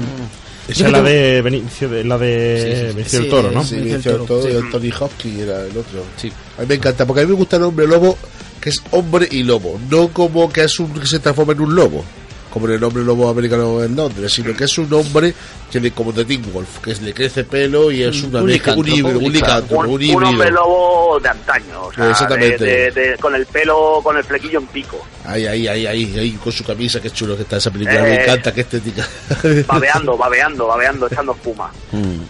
Da miedo, eh, da miedo. Yo es que no soy muy de películas del hombre lobo, y de hecho no suelo ver películas de que pongan el título hombre miedo. lobo. No, eh, no sé, no me llama la, no me llama la, la atención el personaje. Mm, además, mm, no sé, vamos, no, como no he visto muchas películas, pero mm, tengo entendido y si no hay duda me, cor- me, me corriges. eh, el hombre lobo no sé si tiene algún origen literario o algún origen no, sé, en no, alguna es, no- más, es más bien rollo lege- le- leyenda. Leyenda. Pero Sí, leyenda antiquísima. De, de tipo, pues eso lo decían de que el rey Nabucodonosor era licántropo. Pero no hay, creo que no hay, hay una novela concreta. eh, Claro, muy famosa. te quiero decir, No hay digo como es- Drácula que tiene, Sí, que tiene su origen, un- digamos que bueno, tiene su origen. claro, también Drácula- Drácula estaba- también se puede transformar exactamente, pero que la, de- existían los vampiros antes de Drácula. Claro. Bram Stoker hizo Drácula Sí, y sí. entonces ahí hay un principio en la literatura de los vampiros. Pero antes existían los, los vampiros. Y Sí, bueno, pero- incluso en la literatura. Pero bueno, por ejemplo, Frankenstein pues tiene su famosa novela y tal, pero no, yo creo que El hombre lobo no, claro, ya es de donde quiero llegar. Y entonces, a la hora de hacer películas, no te vas a basar en, ningún clásico, en ninguna novela. No, ¿no? guion O sea, original, la- todo. Yo, sí, Lo cual me parece más difícil, más difícil de, de desarrollar, ¿no? Una película en la que tienes que crear totalmente una, una historia, ¿no? Y crear unos Sí. personajes desde cero. Y además siempre relacionado al hombre lobo con películas de serie B. Sí. No lo sé Sí, por qué. bueno, de hecho, sí. de hecho la, la, la, la el hombre, el lobo, tiene- es que el hombre lobo va junto a la momia y la Sí, cosa sí, del sí, sí, pantano. Van, Sí, monstruos de la Universal total. sí, efectivamente. Y van ahí junticos. eh, Pero la que- serie B es porque también el género del terror eh, hasta hasta hasta en una época muy reciente eh, ha sido un género muy menor que estaba que no tenía grandes presupuestos. Ya hemos- esa que has dicho del hombre lobo de Joe Johnston que se ha costado una millonada. Hasta que el terror no ha alcanzado un estatus mm, potente en Hollywood ha pasado muchísimo tiempo. Incluso en los 80 ya todavía era serie B. Sí. No había grandes El superproducciones. terror era un poco para friki, entonces pues no se invertía grande, mucho dinero en Hollywood. Ahora no, ahora el terror se ha convertido en algo muy importante Mm. y, y, con mucho público y después se invierte mucho dinero. Ah, Y, y, vamos, en los 80 no hay ninguna gran superproducción de Bueno, terror. quizá la de Hombre Lobo en, en Londres, sí, esa, esa, esa sí... Quizá- y bueno, y quizá también eh, Poltergeist. Poltergeist también, sí, No, nos dejamos, nos dejamos Alien también fue una gran producción También, con también. un gran presupuesto Terror y, fantástico. terror sí, es exacto, terror ciencia ficción. Hay eh, está, eh, te- tengo razón, le doy la, le, le doy la razón en eso que eh, sobre todo había mucha, mucha, mucha serie B, pero de vez en cuando salía algún título muy grande, o sea, como por el ejemplo de Alien, el octavo pasajero y cosas así. Sí, pero quiero decir que fue a partir de, de esta época. Antes de eso era complicado que una de película de terror tuviera esa cantidad de millones Bueno, para hacerla. la invasión del ultracuerpo. No, pero, pero esa, pero eso es No, serie no, B. no. Eso es serie B. No, no, no. Eso serie B. Eso es serie B, sí, no, no, no, la antigua no, ¿eh? Es que hay Sí. una del cincuenta y tanto. ¿eh? Por eso digo, esa, esa, Pero no, esa- no. esa es serie B. Pero no es serie B, en realidad es que en el- el presupuesto que había, es que claro, en serie B ahora hay una distinción, antes no, antes el dinero que había para Era, hacer eh, la película sé, distinto. era distinto, porque antes se hacía todo en estudio, antes era... Hombre, era serie B. Antes guapa. costaba- era costa- serie B guapa. Costaba muy, eh, excepto una gran superproducción como Menú y eso, todas las películas costaban muy mal igual. Porque todas se hacían en estudio, todas las actores costaban, cobraban más o menos lo mismo. Eh, Entonces el dinero, las producciones no había esa distinción. La serie B surge en los 80. Porque hay una gran diferencia entre una película de millones y otra que pueda costar Sí. un millón, dos millones. Sí, que. Oye, ¿qué os parece Bueno, si, no. te dejamos a Javi que termine su sección? Que se nos quede. Acaba el No, yo simplemente iba a nombrar, bueno, por, por mencionar al menos algunas, algunas de las películas así más, pues un poco más relevantes, ¿no? Aullidos, eh, Roma Santa, La Caza de la Bestia, Mi- Miedo Azul, Hombre Lobo, Una Bestia entre Nosotros. Eh, hay una película del, del Hombre Lobo de Stephen King, Sí, eh, eh, Miedo Azul, Miedo Azul. Licántropo, eh, y bueno, eh, por serie... Bueno, que- y luego la de Jan Nicholson. Lobo de, Lobo- Lobo de de Jack Nicholson, Nicholson, cierto, cierto. cierto. Y luego por serie me he traído, eh, pu- no sé, yo es que no le he visto Luna, el misterio de Calenda, Ah, muy que de 2012 es, Vamos. es reciente. Dentro de que es lo que es, pero... Y una serie que sí que vi yo cuando era más jovencito, una, una serie llamada Un hombre lobo en el campus, que la ponían en Antena 3 por la mañana junto con tus pesadillas y tu, con tu bola de dragón. Sí. Y la verdad es que le tengo le tengo un muy bonito recuerdo a esa serie y me recordaba a Teen Wolf, pero era más bien rollo como pesadilla, ¿no? Hay un miedo. Pero no quiero dejar no quiero dejar pasar en mi sección a nuestro hombre lobo ibérico, Qué bueno, ya, al señor. Paul Naschi, Pata negra. Señor, que bueno, eh, su nombre real es Jacinto Molina Álvarez. Jacinto Molina. Efectivamente, que por cierto era deportista el tío, era... ¿Sí? Sí, era Se refiere al lobo de la Arga. y decidió dedicarse al cine tras ver Frankenstein y El Hombre Lobo. Ahí va. Hombre, eh, sí, Paul sí. Nachi posiblemente encarnó a- al hombre lobo más que nadie en el mundo. Pues 30 o 40 veces seguro que lo hizo. Porque aquí en España Sí, se sí. estiló mucho la serie B. Sí. Y, y bueno, y hemos dejado un gran exponente del género licantropil español, que es El Bosque del Lobo, El Bosque del con Lobo. José Luis López Vázquez, una gran película. una gran Eh, y yo también quiero hacer una mención especial a Lobos de Arca. Ya, claro, esa. Yo estaba esperando ya que terminarais todos para decir eh, de esa película. Eso es un película. Un película. Eso, Muy eh. buena, muy buena. El momento del dedo en la sartén. El momento de la sartén que es increíble. Eso. También sale Paul Nasky en esta película, ¿sabes? que es la última película que hace, por cierto. ¿Ah, sí? Sí. Y No, la última, la, ul- la última película que hizo fue La herencia Valdemar. Ah, verdad, sí, la ciencia Valdemar, las dos partes, sí. Dime, dime. y, eh, con, de todas, ¿con cuál te, te quedas? ¿Algo más que aportar para el tema de los lobos? Para. Bueno, eh, yo quería hacer un par de aportes, eh, sobre todo a nivel de cachondeo también, de películas de cachondeo que incluyen eh, hombres lobos. No quería olvidarme de, de una pandilla alucinante Claro, por que, supuesto. que todos los seguidores, seguidores de los Goonies deberían ver porque hay mucha gente que no la conoce. Una pandilla Sí. alucinante, ya te digo que vamos a hacerla. aquí. Esa película Pues que hay, vamos a hacerla. Sí, hombre. Goonies, eh, Exploradores, Cuenta conmigo y Pandilla Alucinante, genero grupo de eso, chavales. eso, pero eso creo yo que vamos a hacer. Creo que vamos a hacer, no sé, tenemos que proponer, proponerlo. Creo que lo vamos a hacer en plan duelo. Ah, muy bien. Creo que lo vamos a hacer en plan duelo. Goonies, porque Goonies está todo hecho por ahí, y una pandilla alucinante. Es- Vamos a hacer Sí, un programa. VS, ¿no? Batman Fred, contra Superman. Fred Sí. Decker, Fred Decker a muerte, hombre, a defender a Fred Decker. ¿Y qué más? Cuéntame, ¿qué más? Que vamos. Sí, mira, a ver si Bueno, os suena Penny, esta. Dread- Penny Dreadful, que creo que toca el tema de chula. Hombre Lobo. Sí, sí, sí. La mejor serie actual para mí. Sí. Pero, pero vamos, de lejos. Y no sé si os suena terrorífica Luna de Miel Sí, con claro. Jim Wilder. Ah, sí, sí, sí, la han Pues puesto a ahí poner en- mucho en la Paramount. Exacto, pues ahí también aparece un nombre lobo y mm, no quería olvidarme de dos películas actuales que, mm, con hombres lobo, que una es eh, mi recomendación que le hago a todo el mundo, Es actual, que es desde el 2014, ganadora de fiches y millones y millones de festivales, que es Lo que hacemos en las Lo sombras. hacemos en la sombra. cierto. La película va de vampiros, Sí, de la pero- vida de, va- de unos vampiros en la época actual, pero hay una pequeña incursión Sí. en la película sobre los hombres lobo y de hecho Bueno, el- incluso, a lo que hay un pandilleo que se pelean entre hombres lobo y vampiro. buenísimo Qué buenísimo. pero bueno, Edu, ¿pero hay vampiricántropos o qué? Hostia eh, yo a mí el, el, el el mestizaje And the este- no, salvo un vampiricántropo. Anda. A mí mira la, lo que pasó la saga Underworld nunca me ha convencido, la verdad. no a A mí tampoco, tampoco, a mí tampoco. Bueno, eh, Bueno, tenemos Jacob, Edu, Edu, tenemos eh, nuestro lobo Jacob. Que nos vamos terminando. Edu, termina, porfa. Sí, sí, sí, rápido, rápido. Bueno, pues eh, lo que hacemos en las sombras, el director acaba de confirmar su secuela y esta vez, en lugar de los vampiros, va a ser la película de los hombres lobo, que se va a llamar We, We Are Wolves, un juego de palabras como nosotros somos lobos y werewolves. Ajá. Y la última es Wolf Cop, eh, una película rollo Kung Fury, Sí. pero como protagonista un policía hombre lobo. Ah, ahí está.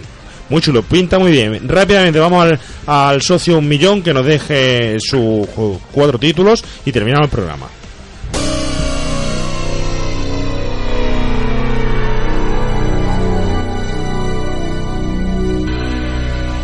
El socio, un millón. Bien, Hachi, pues como es habitual en este pro- programa, tienes que dejarnos, para formar parte ya de ese remake oficialmente, un título de serie Z. Un título de 100 pesetillas, otro de 200 pesetillas de mediodía, de que te duermes, y uno de 300 pelotes de los 80, que sea un superestreno ochentero. O sea, super, no tan super, regulera y... Sí. ¿no?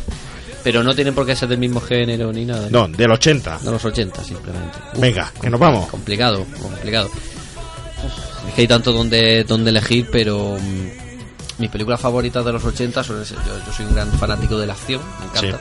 Y entonces, pues, como, como pitote máximo, eh, Predator. Predator. Predator. me parece que es la gran obra maestra del, del cine de acción. 300 pesetas, vamos a poner 200 pesetas. Vamos- Venga, que terminamos. Que Vamos a poner terminamos. 200. Otro también de, de hecho H, Comando. Es un Comando. poquillo más baratuna, pero maravilloso. Esa Maravilloso. encaja fenomenal. De 100 pesetillas. De 100 pesetillas, vámonos ya, vámonos ya a este, al, al Colas, al Coleta, a Steven Seagal. Su primera película está bastante bien. Eh, por encima de la ley, ¿puede ser? Puede ser. Por encima de la ley. Y ya es género Z, que nos vamos. Género cuasi Z, pues alguna de las malas de Charles Bronson. Mala significa geniales. Y en este caso, eh, Made in Canon, maravillosa. Justiciero Sí, de la noche. El Ay, Justiciero de ay, la ay. noche. Una de mis películas favoritas. Yo no metería eso en serie de Z porque eso es. Yo creo que las balas eran de. Vamos, no sé. Es Vamos que no con- se me ocurre ninguna así más barata, pero esa. Ha estado genial. Vámonos a la sintonía final, que hoy tenemos una sintonía final especial y os voy despidiendo a todos porque terminamos ya.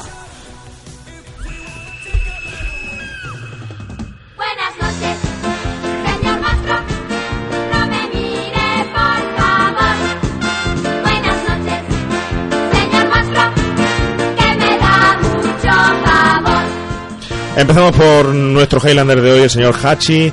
Eh, oye, muchísimas gracias de haber vuelto a los 80, de haber estado aquí con, con nosotros. No, Eh, espero que, que lo hayas disfrutado, que haya estado bien y a ver si nos invita un día, invita un día a hacer un programita allí de YouTube. Pues de eso. te recomiendo que no lo digas muy alto porque su- suelo mm, Sí, ¿no? aceptar esas invitaciones. Rafa ya está emplazado, que nos vamos a pasar el SWAT.